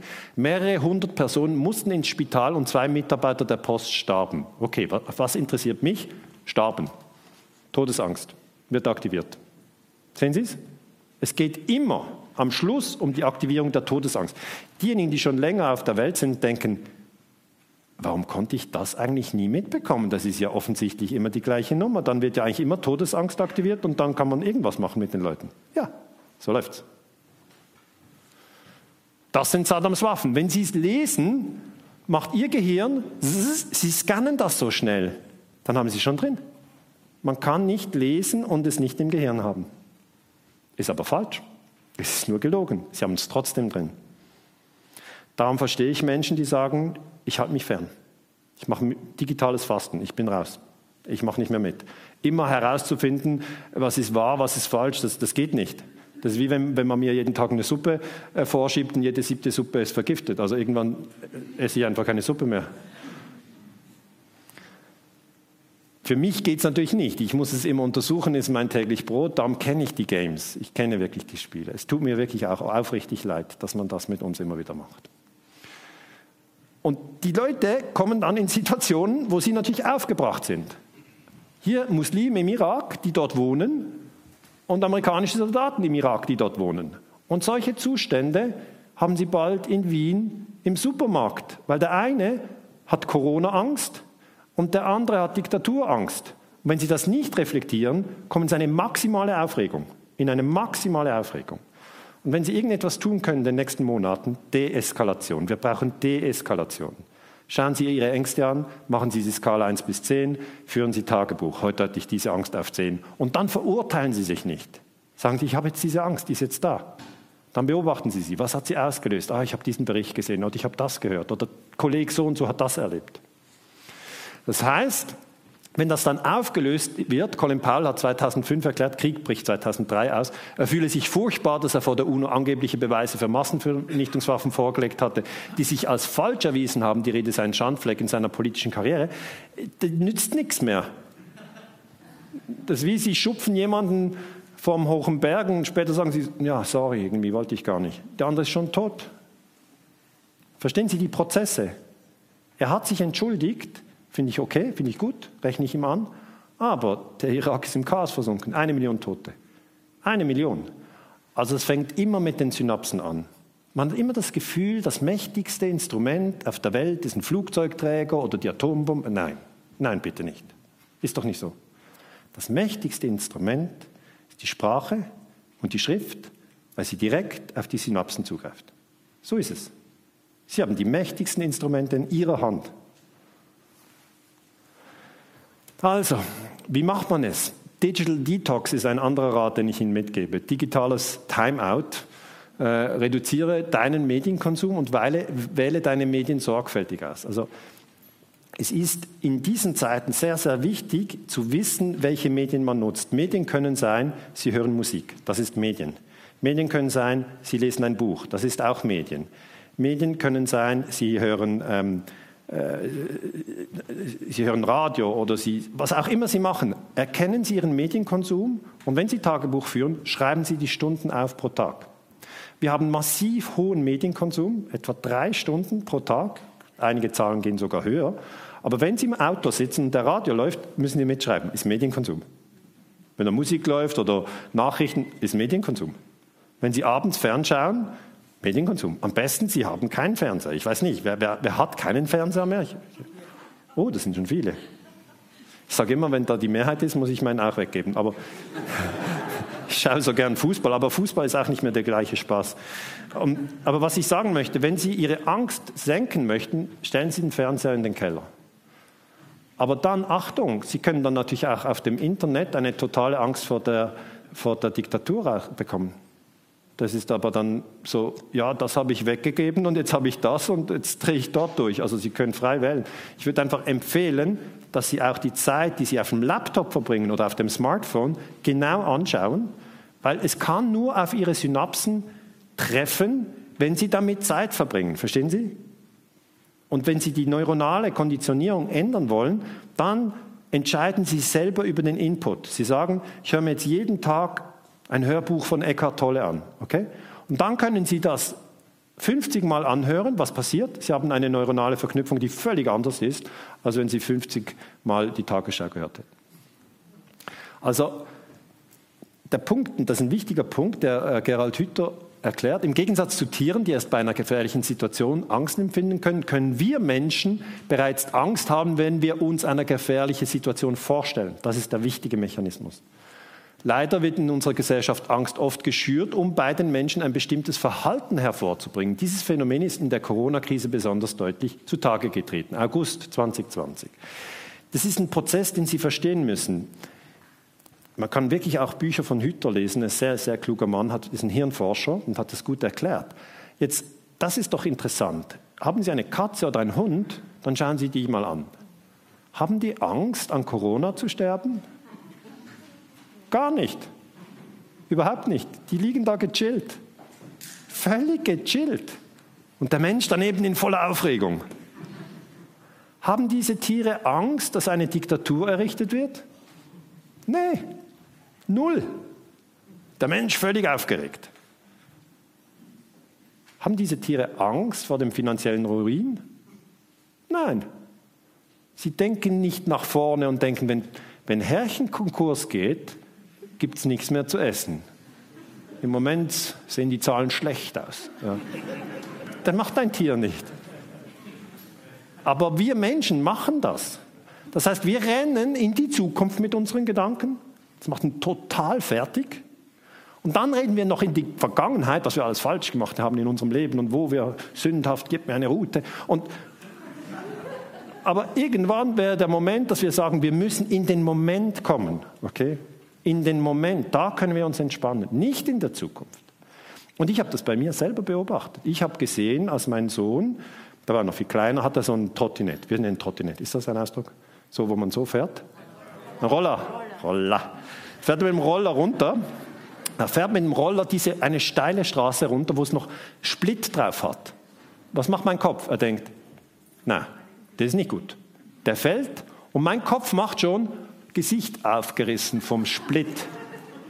Und dann fange ich an und sage schon fast etwas. Ja? Meine Frau ist neben mir und sagt, lass ihn. Weil sie spürt, was ich sagen will. Das finde ich sehr, sehr unangenehm, dass sie das immer. Ich habe ja gar nichts gesagt. So sagt sie, lass ihn, er kann das. Und ich, ja nein, aber der Split und das ist viel zu gefährlich und eine große Straßen. Du bist nicht sehr oft zu Hause. Wenn du hier bist, musst du nicht gleich reinschreien. Und ich, okay, ja, dann schweige ich mal. Aber der Punkt ist, ja, der Verstand projiziert etwas und wie hat die Geschichte geendet? Mein Sohn voll cool unten gewartet, war kein Problem. Ist nicht passiert. Und jetzt beobachten Sie in Ihren Verstand und schauen Sie, wann Sie eine Negativprojektion machen. Und Sie werden viele finden. Sie werden viele finden. Und dann beobachten Sie, was machen Sie mit Ihrem Verstand in dem Moment, wo Sie herausfinden, das war eine Fehlprojektion. Machen Sie dann einen auf, jetzt glaube ich nicht mehr alles, was ich denke, oder machen Sie das Gleiche nochmal am nächsten Tag und dann nochmal. Wissen Sie was? Wir machen es immer wieder. Wenn dieser Verstand unser Ratgeber wäre, dann würden wir ihn entlassen. Wenn es ein Berater wäre. Der hat so viele Fehlprognosen gemacht, also bezahlen würden Sie auf jeden Fall nicht mehr. Sie, Sie, der projiziert, und dann, wenn ich frage dann meinen Verstand, okay, das war wieder übertrieben. Dann macht er einen auf, okay, ja, wenn du mich nicht hören willst, dann geht es halt das nächste Mal direkt in den Tod. Ja, selber schuld, dann warne ich dich nicht mehr.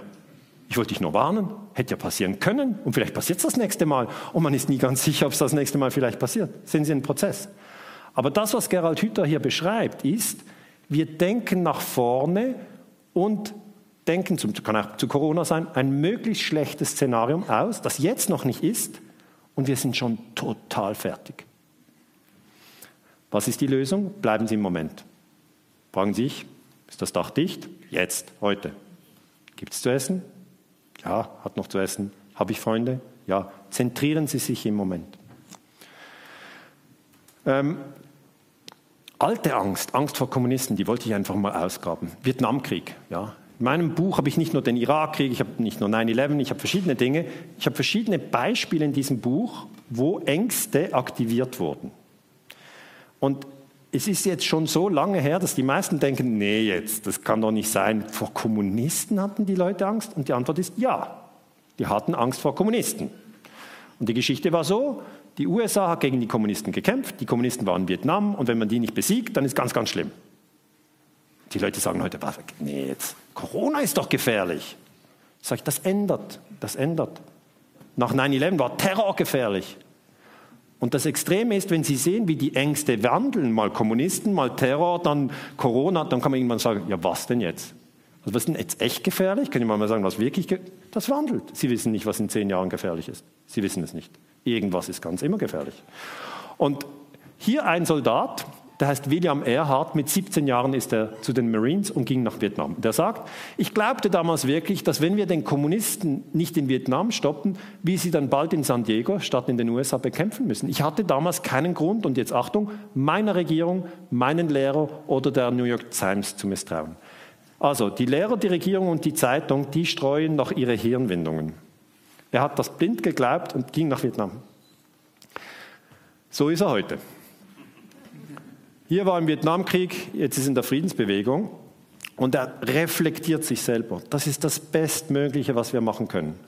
Alte Ängste nochmal reflektieren und sich klar werden, dass man da vielleicht gewisse Dinge nicht richtig verstanden hat.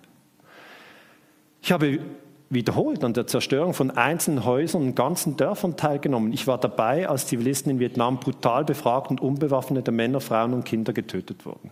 Also auch der Vietnamkrieg, Vergewaltigung, Kinder erschießen, alte Menschen erschießen, alles, das ganze Programm. Das kenne ich als Historiker. Wie funktioniert es? Synapsen. Zuerst Synapsen.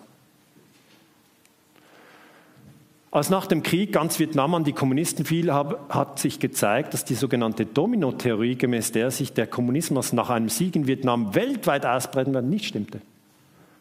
Der Sieg der Kommunisten in Vietnam, und dann Zitat, wurde in den Abendnachrichten mitgeteilt und hatte kaum mehr Einfluss als ein schweres Feuer in Cleveland. Das ist auch in den USA. Das heißt, zuerst ist die Angst maximal. Der Kommunismus, der Kommunismus, der Kommunismus. Dann geht man mit dem Flieger nach Vietnam, wo man noch nie war. Er schießt Leute, kommt man zurück, die anderen gewinnen. Nichts passiert. Abgefahren, oder? Das ist doch abgefahren. Weil die Theorie war, wenn die gewinnen, dann wird das auch die USA erfassen. Alles wird kommunistisch, auch die Schweiz und Österreich sowieso. Wir müssen auch nach Vietnam, oder? Und so ist es ja. Das ist dieses Denken, dass man denkt, es wird ganz schlimm und wenn wir das nicht machen, aber das, was sie dann tun, kann die eigentliche Katastrophe sein. Angst vor Kommunisten und jetzt ein Punkt, der eben sehr hilft gegen Stress, das wollte ich Ihnen auch erzählen, die Iceman. Wim Hof, wer kennt Wim Hof? Vielleicht kennt das jemand? Ah, das sind ein paar. Also, wir werden in den nächsten Monaten nicht diese Angst vor Kommunisten haben, aber die Angst vor Diktatur wird sehr aktiv sein, die Angst vor finanziellem Ruin wird sehr aktiv sein und die Angst vor Corona. Jeweils gemischt äh, bei verschiedenen Menschen. Auch die Angst, Gesetze zu verletzen, wird hoch sein. Also es war wirklich auch jetzt hier für diesen Vortrag schwierig herauszufinden, welche Gesetze gelten, gelten gerade. Verstehen Sie das? Das muss man immer herausfinden, äh, wie sind die Gesetze. Und jetzt habe ich Ihnen schon gesagt, das zentrale Nervensystem ist Ihr Kopf und Ihr Rückenmark. Okay? Aber Sie haben natürlich den ganzen Körper zur Verfügung und den können Sie nutzen, um Ihren Hirnstamm und das Hirn zu entlasten. Sie können, Sie haben alles. Und der Mann sitzt im Schnee und meditiert. Er hat einen Weltrekord 2011, brachte er zwei Stunden im Eiswasser und er sagt, jeder kann Hitze, Kälte und Angst überwinden. Jetzt, ich war nie zwei Jahre im Eiswasser, nie. Aber ich habe auch solche Trainings in anderer Form, habe mich immer interessiert. Und da hat mir jemand mal gesagt, dusche mal ein Jahr kalt, nur kalt. Du gehst beim Hahn auf 100% kalt und jede Dusche, die du nimmst, ist einfach 100% kalt, inklusive Haare waschen. Und dann war das für mich so, schaffe ich das? Kann ich das? Soll ich das? Will ich das? Und dann habe ich gesagt, ja, das mache ich jetzt. Und wenn ich mir etwas vornehme, dann mache ich es. Habe ich mir das vorgenommen. Ich bin jetzt wieder zurückgekommen zu den warmen Duschern. Aber, aber, bevor Sie lachen, ich habe ein Jahr lang, und zwar, da mache ich einen Agenda-Eintrag, ab jetzt nur noch kalt. Ein Jahr lang nur kalt geduscht. Nur. Und dann können Sie einen ganz interessanten Prozess beobachten. Sie stehen nackt unter der Dusche. Da können Sie niemanden verantwortlich machen für Ihre Probleme, weil Sie sind alleine. Das mögen wir gar nicht. Meistens haben wir gerne den oder die. Nein, Sie alleine. Und dann geht das neuronale Feuerwerk los. Es geht ab, unglaublich. Sie stehen unter der Dusche und zwar nackt, aber die Dusche ist noch weg und Sie sind noch nicht nass. Das ist der interessante Moment. Da geht es voll ab. Mein Kopf, und das haben Sie vielleicht ähnlich, der spricht mit Ihnen wie in einer anderen Person. Also mein Kopf sagt mir dann, Daniele, nicht dein Ernst jetzt. Und ich, doch, das ist nur eine Übung, mache ich jetzt ein Jahr lang. Dann macht mein Kopf, gibt es das nicht als Buch? Dann sage ich, nein, gibt es auch als Buch, aber ich will es als Erfahrung. Und dann, unglaublich, ohne dass ich das vorher gemerkt hätte, was als nächstes kommt, produziert mein Verstand eine Drohung. Die war ganz gemein, nämlich, ja, vielleicht fallen dir alle Haare aus. Ich war echt überrascht, dass mein Kopf auf diese Idee kommt. Ja, Sie lachen jetzt, stehen Sie mal selber unter die Dusche. Das hat mich an einer empfindlichen Stelle getroffen. Und dann habe ich einfach gesagt, so ein Blödsinn. Wird nicht passieren. Und dann, als die Angst nicht gegriffen hat, kommt mein Verstand mit einer neuen Runde und sagt, oh je, du hast aber heute viel gearbeitet. Eine warme Dusche hast du dir verdient. Ja, der kann schmeicheln. Der kann schmeicheln und drohen. Am Schluss habe ich einfach gedacht, abgefahren, ohne dass ich den Mund auch nur öffne, feuert hier ein Theater ab, das Shakespeare nicht besser schreiben könnte. Und dann habe ich mich einfach unter die Dusche gestellt, einfach runter. Und dann kam schon am Anfang ein Schock. Aber es ist eigentlich nichts passiert. Es ist nichts passiert. Duscht jemand kalt? Duscht hier jemand kalt? Das ist eine Frage. Ja? Das ist ein Trick, um ihre Nerven zu stärken. Und jemand hat mir gesagt, kann ich nicht machen und habe keine Zeit und kein Geld. Ist gratis. Ist gratis. Und wenn Sie keine Zeit haben, geht schneller. Der Punkt ist der bei Wim Hof, dass es sehr interessant ist. Er sagt, ähm, ich habe eine Atemtechnik entwickelt, die mich die Kälte aushalten lässt die man trainieren kann. Sie geht so 30 bis 40 Mal tief einatmen und loslassen. Kein aktives Ausatmen. Das heißt, machen Sie mal mit. Wir machen es nicht 40 Mal, wir machen es 5 Mal. Aber atmen Sie tief ein.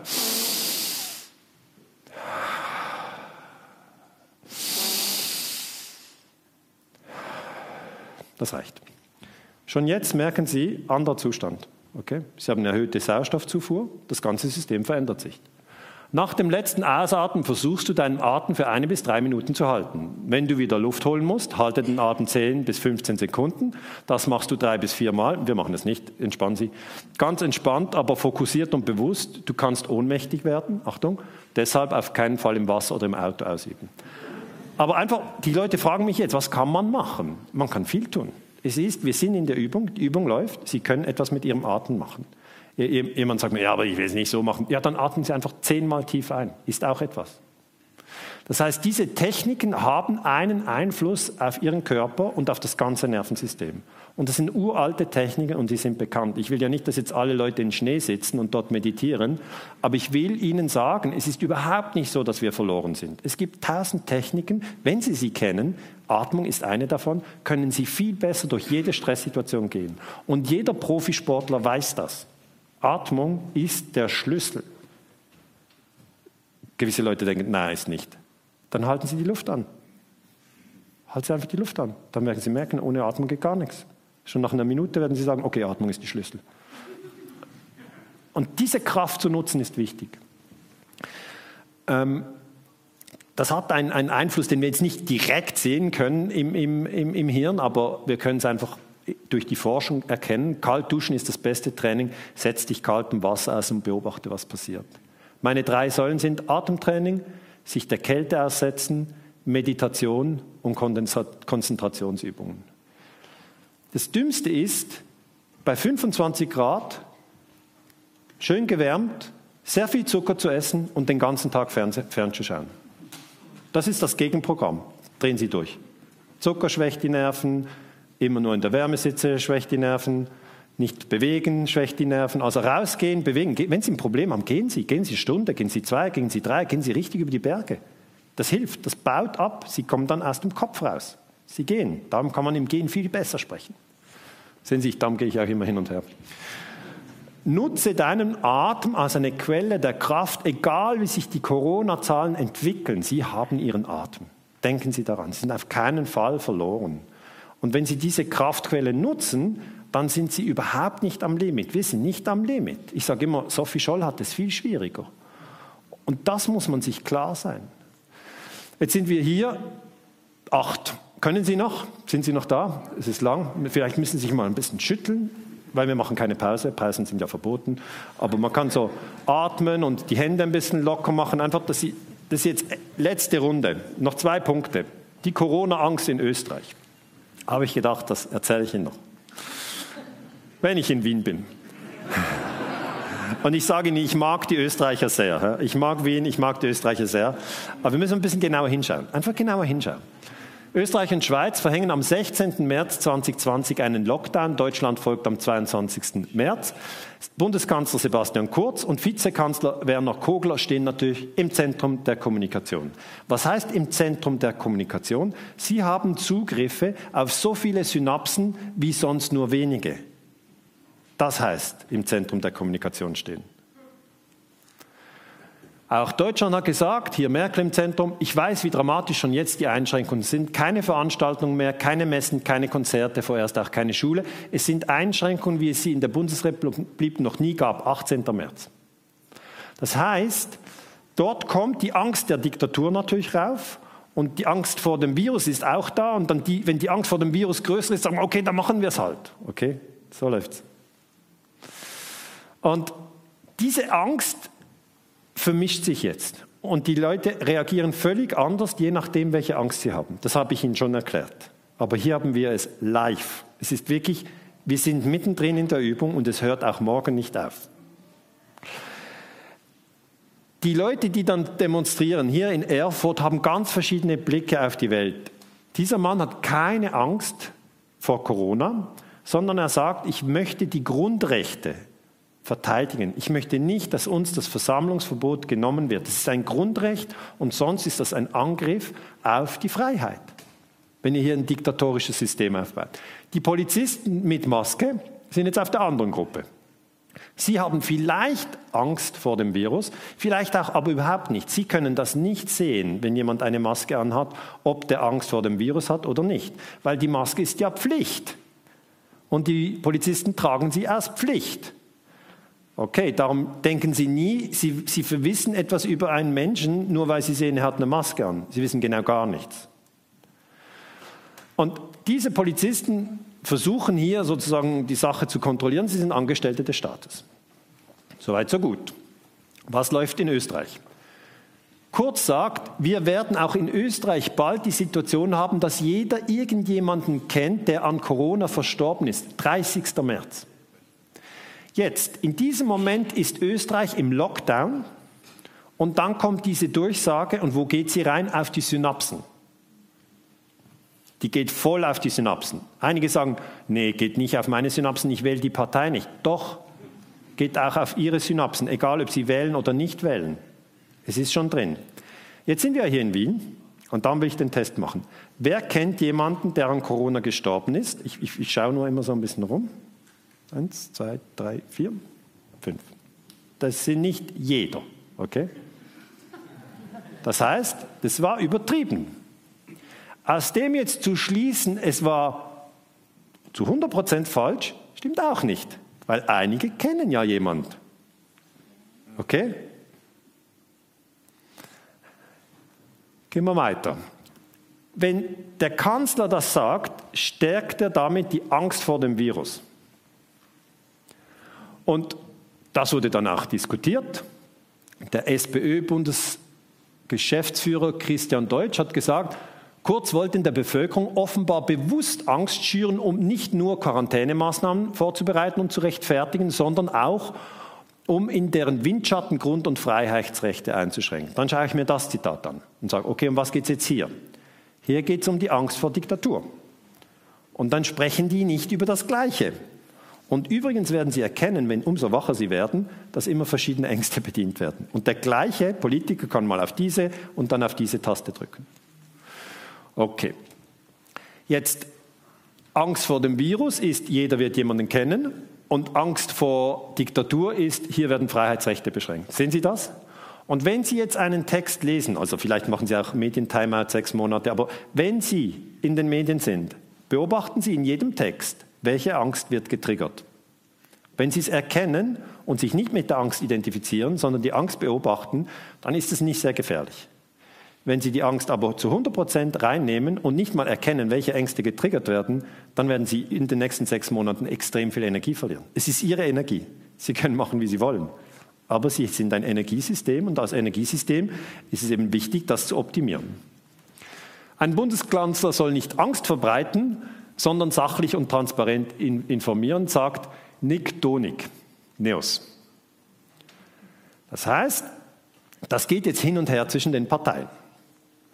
Und die Grünen, das fragt ein Journalist, haben Sie nicht Angst, dass die wirtschaftlichen und politischen Folgen der Virusbekämpfer gefährlicher werden als das Virus selbst? Jetzt sehen Sie hier, wenn Sie die, hier die Synapsen verbinden, sehen Sie, ist nicht die Angst vor Armut größer. Sehen Sie das? Das können Sie jetzt systematisch vergleichen. Und er sagt, der, der, Werner Kogler sagt am 8. April, unser oberstes Ziel ist es, möglichst viele Menschenleben zu retten. Weit über 100.000 Tote wären für Österreich prognostiziert, wenn wir keine Maßnahmen ergriffen hätten und es weiter tun. Jetzt diese Zahl schlägt sofort ins Großhirn. 100.000 Tote löst eine Virusangst aus. Wenn Sie die Zahlen anschauen heute, 940 Verstorbene, vielleicht 1000. Nochmal zurück. Das sagt er im April, 8. April, und das sind die Zahlen von ORF vom 22. Oktober 2020, das vor ein paar Tagen. Jetzt, was bedeutet das? Die wissen auch nicht genau, was geht, habe ich den Eindruck. Okay? Ich weiß es nicht, ja, aber vielleicht hat er immer, am Anfang denkt man, er hat das vielleicht so geglaubt, dass er es gesagt hat und lag einfach falsch. Das wäre mal die erste Analyse, die der Historiker macht. Hat es vielleicht geglaubt. Jetzt stellen Sie sich das vor, 940 Verstorbene verglichen mit 100.000 Verstorbenen. Und stellen Sie sich das vor, um die Zahlen ein bisschen zu verstehen, ein, ein Schreinermeister. Ein Schreinermeister arbeitet so. Sie gehen zu ihm hin und sagen, Herr Schreinermeister, können Sie mir einen Tisch machen? Sagt er, klar, kann ich. Sagen Sie, was kostet mich das? Dann sagt er 940 Euro. Sagen Sie 940, schöner Tisch, passt. Dann macht er den Tisch kommt zu Ihnen und sagt, 100.000 kostet er jetzt. Dann werden Sie sagen, Moment mal, die Zahlen sind so weit auseinander, 100.000 Euro bezahle ich nicht für diesen Tisch. Einfach nicht. Also die Zahlen 100.000 und 940, ich möchte es nur mit diesem Beispiel verdeutlichen, die liegen Welten auseinander. Kann man nicht sagen, nur, das passt in etwa. Wenn es ein Tisch wäre, würden Sie es erkennen. Dann die Toten, das ist eine relativ flache Kurve, schauen Sie auf die Toten. Ich schaue immer auf die Toten. Es wird sehr viel von den Fällen gesprochen. Das Gehirn macht aus einem Fall einen Todesfall. Das ist es nichts. Es sind keine Todesfälle. Die Fälle sind die positiv getesteten. Und das ist der PCR-Test. Der schaut, ob der Virus im Körper ist oder Bruchstücke des Viruses.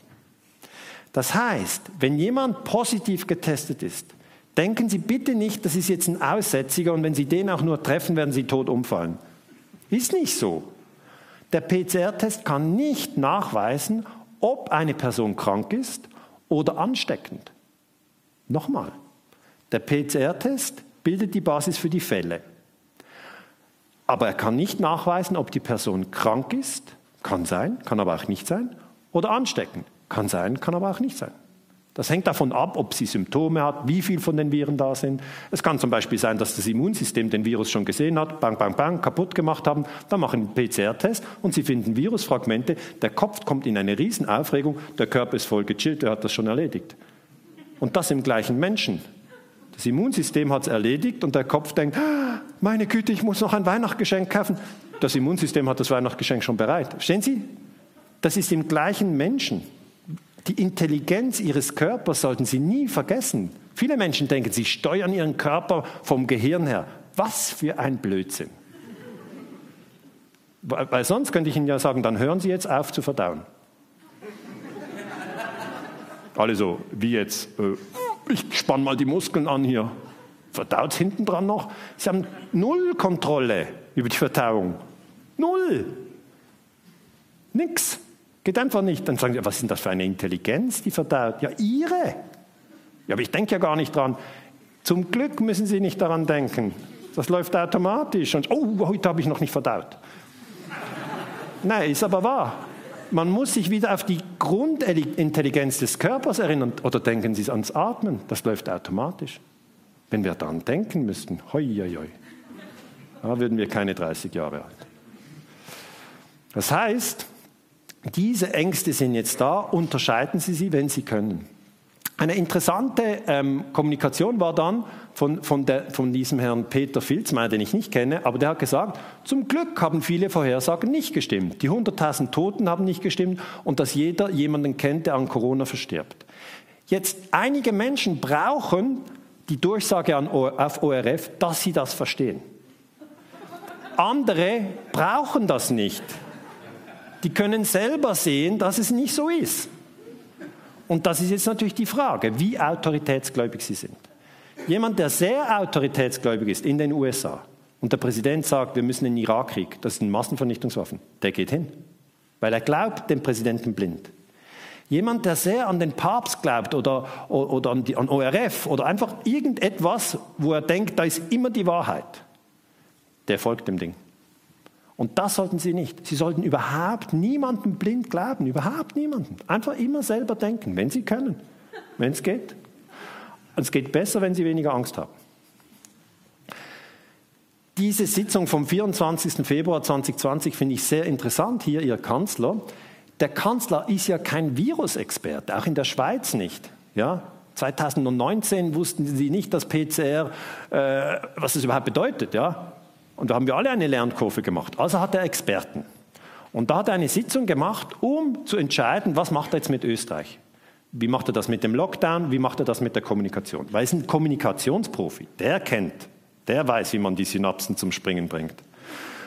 Und in dieser Sitzung wurde dann am 12. März beschlossen, dass man den Lockdown macht, den man dann am 16. März 2020 in Kraft trat. Und im Protokoll steht, die Menschen sollen Angst vor einer Ansteckung haben, aber Angst davor, also Angst davor, dass die Eltern und Großeltern sterben. Das heißt, ich kann beweisen, das wurde im Falter publiziert am 13. Mai.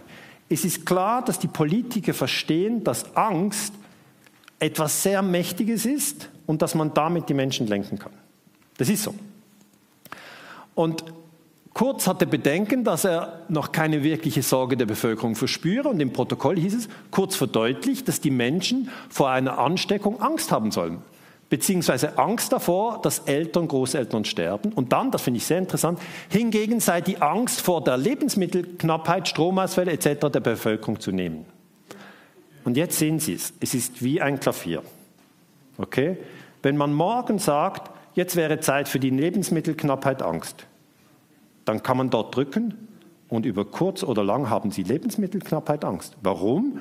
Weil dann alle rennen und einkaufen und weil es wirklich leer ist. Das ist eine sogenannte self-fulfilling prophecy, eine, eine Prognose, die sich selber bestätigt. Also wenn Sie sagen, jetzt gehen die Lebensmittel aus, dann rennen die Leute. Und dann gehen sie natürlich kurz aus. Dann wird wieder nachgefüllt, aber dann machen sie dann ein Foto, wie es leer ist, und bringen das überall und dann haben die Leute den doppelten Schock.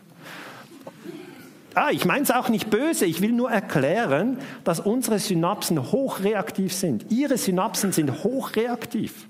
Was immer Sie hören, ist hier oben. Ich sage es schon jetzt zum fünften Mal, Entschuldigung, aber dann ist wirklich gut verknüpft. Andere Berater haben gesagt, es soll keine Angst schüren. Das ist auch ein Berater. Im Protokoll vom 19. März und 13. März sagt Franz Allenberger, Allerberger, Entschuldigung, Leiter der Agentur für Gesundheit und Ernährungssicherheit, Zitat, wir sollten versuchen, von der Botschaft ganz gefährliches Virus weg, wegzukommen. SARS-CoV-2 ist für 80 Prozent der Bevölkerung nicht gefährlich. Dieser Berater wurde nicht gehört. Okay? Jede Regierung hat verschiedene Berater und die Leute denken dann, das, was die Regierung sagt, ist Konsens. Das ist nie Konsens. Bevor die USA den Irak angegriffen haben, haben einige gesagt, das wollen wir nicht, und andere gesagt, wir wollen, und dann irgendeiner entscheidet, und das war's dann. Das heißt, die Corona-Angst in Österreich ist interessant zu beobachten, weil wir interne Protokolle haben, um das jetzt schon besser zu verstehen. Zahlen, die Angst machen. Kommen wir zum Neuen. Mittlerweile, das ist ein Professor aus Deutschland, Ulrich Keil, haben wir verlässliche Daten darüber, dass die Corona-Pandemie nicht so gefährlich ist wie ursprünglich angenommen. Viele Studien zeigen, dass die Infection Fatality Rate, IFR, der Anteil der Todesfälle an allen Corona-Infektionen in einem Bereich von 0,1 bis 0,3 Prozent liegt, also dem einer normalen Grippe, sagt er im August 2020. Das heißt, wenn Sie den Virus nicht in Ihrem Körper haben, können Sie nicht an Corona erkranken und nicht an Corona sterben. Das ist der erste Punkt.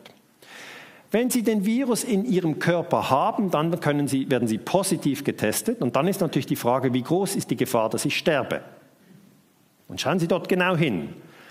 0,3 Prozent von denen, die den Virus in sich haben, werden sterben. Was umgekehrt bedeutet, 99,7 Prozent werden nicht sterben. Nochmals. 99,7 plus 0,3 gibt 100. Es ist ja immer, Prozentrechnen ist jetzt sehr aktuell. 100, es muss auf 100 addieren. Kennen Sie diese Fußballer, die nach dem Spiel sagen, ja, wir hatten mehr Chancen, es war 80, 40. Also das ist, ähm, habe ich wirklich schon gesehen. Aber wir wissen aus der Kommunikation, dass wie die Prozentrechnung aufgestellt wird, einen entscheidenden Einfluss hat. Wenn ein Arzt Ihnen sagt, völlig weg, ohne Corona, Sie haben eine Operation, die Sie machen müssen, und der Arzt sagt Ihnen, Sie haben ein, eine zehnprozentige ähm, Sterbenswahrscheinlichkeit, werden Sie denken, uff, kein Bock, weil Sie hören Sterben. Wenn der Arzt Ihnen sagt, Sie haben eine 90-prozentige Überlebenschance, denken Sie, Chance ist immer gut. Ja, und überleben will ich auch. Dann machen Sie es. Es ist aber genau das Gleiche. 90 hier, 10 hier. Und diese Worte, warum sind sie so mächtig? Weil der Kopf immer die Synapsen triggert und die Synapsen machen ein semantisches Feld, nennen wir das. Okay? Das sind andere Begriffe, die sofort andocken. Jetzt ist diese Grafik weltweit im Umlauf. Das ist das Corona Dashboard der John Hopkins University. Da sehen Sie hier oben Global Cases, 43 Millionen. 43 Millionen. Und das noch in schwarz und rot gehalten. Da drehen Sie fast durch. Cases heißt positiv getestete und das ist vom, äh, vom 27. Oktober, das ist zwei Tage alt. Und hier oben haben Sie die Toten. 1.160.000 Tote. Jetzt. Ich bin spezialisiert für globale Analysen. Irakkrieg, Vietnamkrieg, Putsch in Chile, Invasion von Kuba. All das Globale interessiert mich seit vielen Jahren. Noch nie, noch nie, ich bin jetzt 48, habe ich so ein Dashboard gesehen. Zum Beispiel für die Kriegstoten, für die Hungertoten, nie. Für die Flüchtlinge, nie. Das heißt, hier wird etwas nach vorne geschoben, das man tatsächlich nach vorne schieben kann, wenn man will. Aber es wirkt so extrem, weil wir globale Zahlen haben. Und die meisten Menschen können das in keinerlei Verhältnis setzen. 44, 43 Millionen. Da denkt jeder, denkt man, das sind doch jetzt viele Daniele. Sage ich, ja, kommt drauf an. Weltbevölkerung ist 7,7 Milliarden. Ein Prozent von 7,7 Milliarden ist 70 Millionen. Sie können sich das so vorstellen, Deutschland hat über 80 Millionen Einwohner, das ist ein Prozent der Weltbevölkerung wohnt in Deutschland. Also 77 Millionen ist ein Prozent. Das heißt, 43 Millionen ist unter ein Prozent. Es gibt also irgendwie 0,6 Prozent der Weltbevölkerung, ist überhaupt positiv auf Corona getestet, was wiederum bedeutet, 99,6 Prozent der Weltbevölkerung ist nicht positiv auf Corona getestet. Dann denken Sie, echt jetzt? 99,6 Prozent ist nicht positiv getestet, dann sind aber die 0, sagen wir 0,5, machen wir es einfacher, die positiv getestet, die sterben dann alle. Sage ich, nein, von den positiv getesteten habe ich schon gesagt, 0,3 Prozent sterben von denen. Wenn Sie jetzt ein Weltreisender von einer fernen Galaxie wären und Sie besuchen die Erde im Jahr 2020, dann werden Sie herausfinden, die Erde ist in einer großen Aufregung. dann fragen Sie die Menschen, sagen, was ist denn Ihre Aufregung? Sagen, ja, Corona. Sagen, ja, was ist das? Ein Virus. Sagen Sie, okay, was, was geht ab? Haben den alle? Nein, nein. Also 99 Prozent haben ihn nicht, sind auf jeden Fall nicht positiv getestet. Vielleicht, vielleicht haben ihn noch andere, die aber nicht positiv getestet sind. Aber 99 Prozent haben ihn nicht. Als, als, als, als Reisender von einer fernen Galaxie werden Sie sagen, aber ist eine gute Situation. 99 Prozent haben ja gar nicht. Wenn Sie aber den, mit dem Menschen sprechen, der Mensch wird Ihnen mit Sorgen sagen, ja, aber ein Prozent, also wenn es dann mal hier 77 Millionen sind, sind wir bei 1 Prozent. Wir sind aber im Moment bei 43 Millionen. Das sind die Zahlen von jetzt. Dann ist ein Prozent positiv getestet. Dann werden Sie als Reisender voller Mitgefühl sagen, okay, ein Prozent ist positiv getestet. Sterben die alle? Und dann wird der Mensch in großer Angst sagen, nein, nein, nur 0,3 Prozent von den positiv Getesteten stirbt. Das heißt, wiederum 99, hm, Prozent stirbt gar nicht, hat den Virus, stirbt aber nicht daran. Und dann werden sie zurückreisen für ihre Galaxie und alle werden sagen, wie war es? Wie war es auf der Erde? Und so, ja, eigentlich ein schöner Planet, ja, grundsätzlich eine gute Ecke. Aber die Leute sind in großer Angst. Die sind in großer Angst. Und sie werden die Zahlen durchgehen. Und das wird man auch in späteren Jahren, wird man die Zahlen durchgehen. Und es, es ist so, dass Zahlen Angst machen können. Zahlen können Angst machen. Und was kann man dagegen tun? Man muss sich wieder beruhigen. Hier eine Frau, Karin Möllig, die hat das schon im März gesagt, die, gesagt, die Viren gehören wie die Mikroorganismen und die Bakterien zu unserem Leben. Also die Idee, dass wir jetzt die Viren alle umbringen und dann ist gut, das können Sie vergessen. Oder dass wir jetzt Corona ausrotten, können Sie vergessen. Wir werden mit Corona leben. Und wir leben besser, wenn wir unsere Angst absenken. Das heißt nicht, dass man nicht vorsichtig sein muss, wenn man zur Risikogruppe gehört. Sage ich ja gar nicht. Dann kann man durchaus vorsichtig sein. Dieses Virus hat zu einer Pandemie geführt, das heißt, es ist sehr ansteckend und in vielen Ländern vorhanden. Aber das Virus ruft keine schlimmen Erkrankungen hervor. Jetzt jemand, der sehr Angst hat vor Corona, wird sagen, was sagt sie hier? Das stimmt gar nicht. Und dann geht die Debatte schon los. Ja? Dass man ohne einen Bezug die einzelnen Toten und die Zahlen der Infizierten meldet, heute 16 Tote, heute 1000 mehr infiziert, das schürt Ängste. Es werden uns Zahlen präsentiert, die Angst machen. Und das ist so. Seit acht Monaten sind wir in diesem medialen Dauerfeuer. Wir müssen uns jetzt wieder beruhigen. Das heißt nicht, dass wir diese Information einfach weglegen, sondern wir können sagen, okay, was sind die Risiken? Wie kann ich damit umgehen? Und wie gehe ich mit jemandem um, der in der Angst ist? Wie gehe ich damit um? Was sind meine Ängste? Und das können wir. Wir sind als Mensch, und das ist die gute Nachricht, extrem lernfähig, aber eigentlich in der Regel erst, wenn wir unter Druck geraten. Und das sind wir. Wir sind alle unter Druck. Da kommt niemand ohne Druck durch. Das heißt, das Lager ist gestartet, wir sind mittendrin. Und natürlich, mehr als Zahlen wirken Bilder, noch mehr. Und die Angst über die, über die totale Überwachung ist auch da.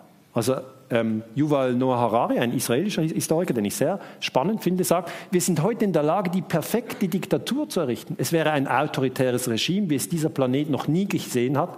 Im schlimmsten Fall werden sich die Menschen in 50 Jahren daran erinnern, dass im Jahr 2020 mit Hilfe der Digitalisierung die allgegenwärtige Überwachung durch den Staat begann. Zum ersten Mal in der Geschichte ist die totale Überwachung möglich. Die totale, totalitäre Versuchung ist in Zeiten von Corona groß, sagt er am 23. Oktober. Das heißt, hier wieder hinschauen und fragen, welche Angst, welche Angst triggert das? Angst vor Diktatur. Das ist aber eine andere Angst als die Angst vor Corona. Und prüfen Sie dann, wo ist diese Angst? Rennt der Verstand schon weg und sagt, ist alles geliefert, wir werden morgen eingesperrt? Oder ist es noch nicht so? Weil Edward Snowden, den Sie alle kennen, hat darauf hingewiesen, dass jetzt durch die Digitalisierung ein Überwachungssystem schon besteht und das kann man ausbauen. Wird das passieren? Ich weiß es nicht. Ich komme immer wieder nach Wien, werde dann immer den Stand der Lage gerne mit Ihnen besprechen, aber beobachten Sie jeweils in der Kommunikation, was wird gesagt, was löst es aus, ist es wahr, ist es nicht wahr, was bedeutet es für mich und überhaupt, wie ist meine Atmung? Okay. Also, jetzt komme ich zum Schluss. Das sind diese verschiedenen Ängste, die sind da, sie sind real, wenn Sie rausgehen, werden Sie sehen, diese Ängste sind da. Seien Sie achtsam. Sie haben ein viel besseres Energiemanagement für sich, für Ihre Familie, für Ihre Freunde, wenn Sie sich selber beobachten. Viel besser. Ein Trick, wenn jemand Sie abwertet, zehn Sekunden schweigen. Ja? Nicht sofort zurück. Diese Schreiereien, die es jetzt überall gibt. Ja? Nicht nötig. Ist nicht nötig. Sondern einfach sich wieder zu beruhigen, und wenn Sie solche Dinge sehen, das ist in Erfurt passiert, ich habe dann gefragt, wie ist es passiert? Das löst sofort die Angst vor Diktatur aus. Ja? Es war, die, die Polizei hat jemand herausgegriffen, hat gesagt, äh, zeigen Sie Ihren Ausweis, das ist in Deutschland, der hat den Ausweis nicht gezeigt und hat so, so gemacht mit den Armen. Ich kenne den Fotografen, der das Bild gemacht hat. Hat so um sich geschlagen. Und dann hat die Polizei gedacht, ja, der will sich wehren und haben sie ihn runtergedrückt. Und dann blutet, ohnmächtig geworden. Wenn Sie die Angst vor Diktatur haben, triggern solche Bilder die totale Angst vor Diktatur. Das heißt, grundsätzlich schätzen wir die Furcht falsch ein. Also das Risiko wird überschätzt, ist jetzt auch durch die Psychologen erforscht, hat man so gemacht. Für wie groß halten Sie die Wahrscheinlichkeit, dass das neue Coronavirus bei Ihnen im Laufe der nächsten zwölf Monate eine lebensbedrohliche Erkrankung auslöst? Wurde gefragt, in Deutschland, April bis Juli, 6000 Menschen. Und die Befragten gaben im Schnitt an, Wahrscheinlichkeit von 26 Prozent, lebensbedrohlich an Covid-19 erkranken würden. 28 Prozent sahen ihr Risiko sogar bei 50 Prozent. Realistisch ist ein Wert unter 1 Prozent, sagt der Leiter von Ralf vom Max-Planck-Institut. Das heißt, wenn Sie rausgehen, gehen Sie davon aus, dass das Risiko an Corona zu erkranken viel zu hoch eingeschätzt wird. Und da können Sie nicht sagen, lies doch die Studie vom Max-Planck-Institut. Geht nicht. Die Angst ist die Angst. Wenn jemand Angst vor Spinnen hat, hat er Angst vor Spinnen. Dann können Sie auch eine Studie schicken per E-Mail und per SMS. Versuchen Sie, die Leute nicht zuzumüllen mit Text. Es funktioniert nicht. Es geht nicht. Die Angst ist die Angst. Sie will zuerst bestätigt werden als legitim. Danach kann man in einen Prozess gehen und sagen, okay, wie, wie wäre es denn für dich, wenn du deine Angst beobachtest? Wäre das für dich interessant? Wenn der Mensch das will, können Sie helfen. Wenn nicht, können Sie nicht helfen. Bei den Leuten entsteht durch die ständige Überdramatisierung und den Alarmismus ein Erschöpfungszustand. Das ist genau das, was wir jetzt drin sind. Immer Achtung Tiger, Achtung Tiger, Achtung Tiger, das geht irgendwann nicht mehr. Irgendwann geht das nicht mehr. Das ist erzeugt ja im Hirn eine Funktion von Achtung, du stirbst bald und du merkst immer, ich sterbe noch nicht. Und dann irgendwann funktioniert, das ist das Cry-Wolf-Syndrom. Irgendwann sagen wir ja, ist jetzt der Wolf da oder nicht? Also ist jetzt gefährlich oder ist nicht gefährlich? Wir hatten schon weinende Eltern am Telefon, deren Kinder von Lehrern gerügt wurden, weil sie sich nicht an Corona-Regeln gehalten haben und gefragt wurden, Zitat, willst du, dass Oma und Opa sterben? Das heißt, jetzt werden auch die Kinder mit dieser Angstmaschinerie angegriffen. Das ist ein Angriff. Kein Kind will, dass Oma und Opa stirbt. Aber so kann man jeden Menschen angreifen und sagen, willst du, dass deine Mutter stirbt? Willst du, dass deine Freundin stirbt? Dann drehen alle durch. Und was können Sie tun? Führen Sie zu einer Entspannung. Ja? Machen Sie keine solche Angstkommunikation und helfen Sie, das aufzuschlüsseln, wenn jemand reinrasselt. Das ist vom 21. Oktober 2020 und das ist der Friedrich Pürner, der ist ein Epidemiologe in Bayern, ist ein Facharzt, der hat die Leute am Telefon. Und das ist jetzt nicht lange her, 21. Oktober, das ist jetzt. Das ist jetzt. Also verstehen Sie, in was wir drin sind. Die Übung läuft.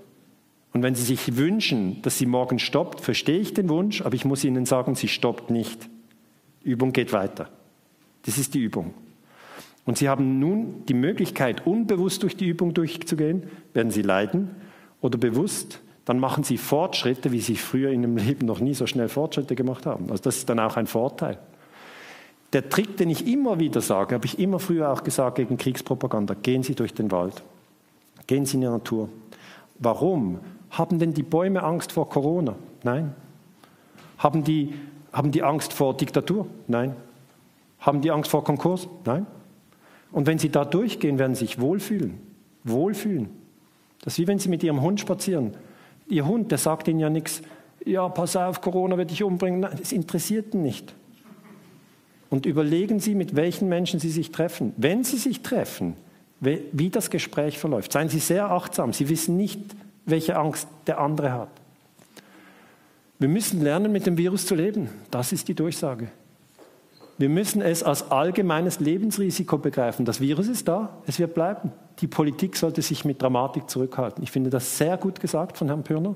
Das ist genau meine Einschätzung. Wir müssen, es gibt nicht eine zweite Welle oder so, es gibt eine Dauerwelle. Okay? Ist so. Aber wir können als Menschen auch mit Verkehrstoten leben, mit Kriegstoten, mit Hungertoten, mit, mit dem Tod. Okay? Das Risiko zu sterben ist jetzt nicht neu, das war immer da. Und das müssen wir lernen. Und dann auch wieder das Vertrauen zu finden und wieder das Gute zu erkennen im Leben. Sehr, sehr wichtig. Das heißt, ich bin am Schluss angelangt. Ähm, achten Sie auf das Schöne. Das Schöne gibt Ihnen Kraft. Setzen Sie sich vor eine Blume, machen Sie eine, eine intensive Betrachtung der Blume. Wenn Sie das langweilt, dann ist eigentlich der Moment so, dass Sie gerne Schocks haben. Okay? Können Sie schon reinziehen, aber Sie werden platt rauskommen. Wenn Sie eine halbe Stunde eine Blume anschauen können, ist das eine halbe Stunde Vernetzung der Neuronen. Danach schließen Sie die Augen und die Neuronen produzieren die Blume blind. Wenn Sie es noch intensiver machen wollen, zeichnen Sie sie ab. Es gibt tausend Techniken, wie man Neuronen verknüpft. Die Lehrer wissen, wie es geht. Einfach abzeichnen, fotografieren, Collage machen. Sie können 500 Dinge machen. Ähm, und diese Tricks habe ich Ihnen alle gesagt. Innerer Friede entsteht, wenn man aufzählt, was gut ist. Das verknüpft die Nervenzellen neu. Nutze deinen Atem bewusst als Quelle der Kraft. Glaube nicht alles, was du denkst. Stelle dich hinter den Wasserfall, beobachte deine Gedanken und Gefühle und reduziere deinen Medienkonsum und wähle deine Medien sorgfältig aus im Digital Detox. Es ist viel besser, mal etwas zu vertiefen, das zu verstehen und dann sagt man, okay, ich habe es verstanden, als jeden Tag Push-Nachrichten auf dem Smartphone. Das ist zum Durchdrehen. Ja. Und die Technik wird auch sein, dass wir einen neuen Umgang herausfinden mit dem Smartphone, dass wir es wirklich auch mal weglegen und dann schauen, was passiert dann. Ja? Schaffen wir das? Das ist für die Jugend sehr, sehr schwierig. Da gibt es fast einen Volksaufstand. Aber äh, es sind jetzt Prozesse am Laufen, die ich nicht jetzt nur als schlecht beurteilen würde und auch nicht nur als gut, sondern einfach mal als interessant. Okay? So würde ich es jetzt abschließend zusammenfassen. Ich hoffe, das ist für Sie nicht zu ausgewogen, ähm, aber es ist in erster Linie mal interessant und wir stecken da alle zusammen drin. Ähm, Wasserfall kann ich immer wieder empfehlen. Stellen Sie sich dahinter. Sie können die Gedanken nicht aufhalten, aber Sie können sie beobachten. Das sind meine vier Bücher. Das neue Buch, ich weiß nicht, ob ich es gesagt habe, Imperium USA ist jetzt auf dem Markt. Ähm, vielen Dank fürs Kommen. Kommen Sie gut nach Hause. Ich gehe raus, ich bin draußen, draußen vor dem Saal, in der freien Luft draußen. Und äh, wie gesagt, zuerst die hinteren Reihen raus und dann die vorne. Vielen Dank, bleiben Sie achtsam. Vielen Dank. Danke. Danke. Vielen Dank.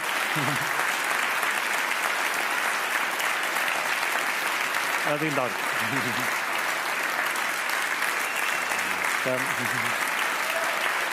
Danke, vielen Dank.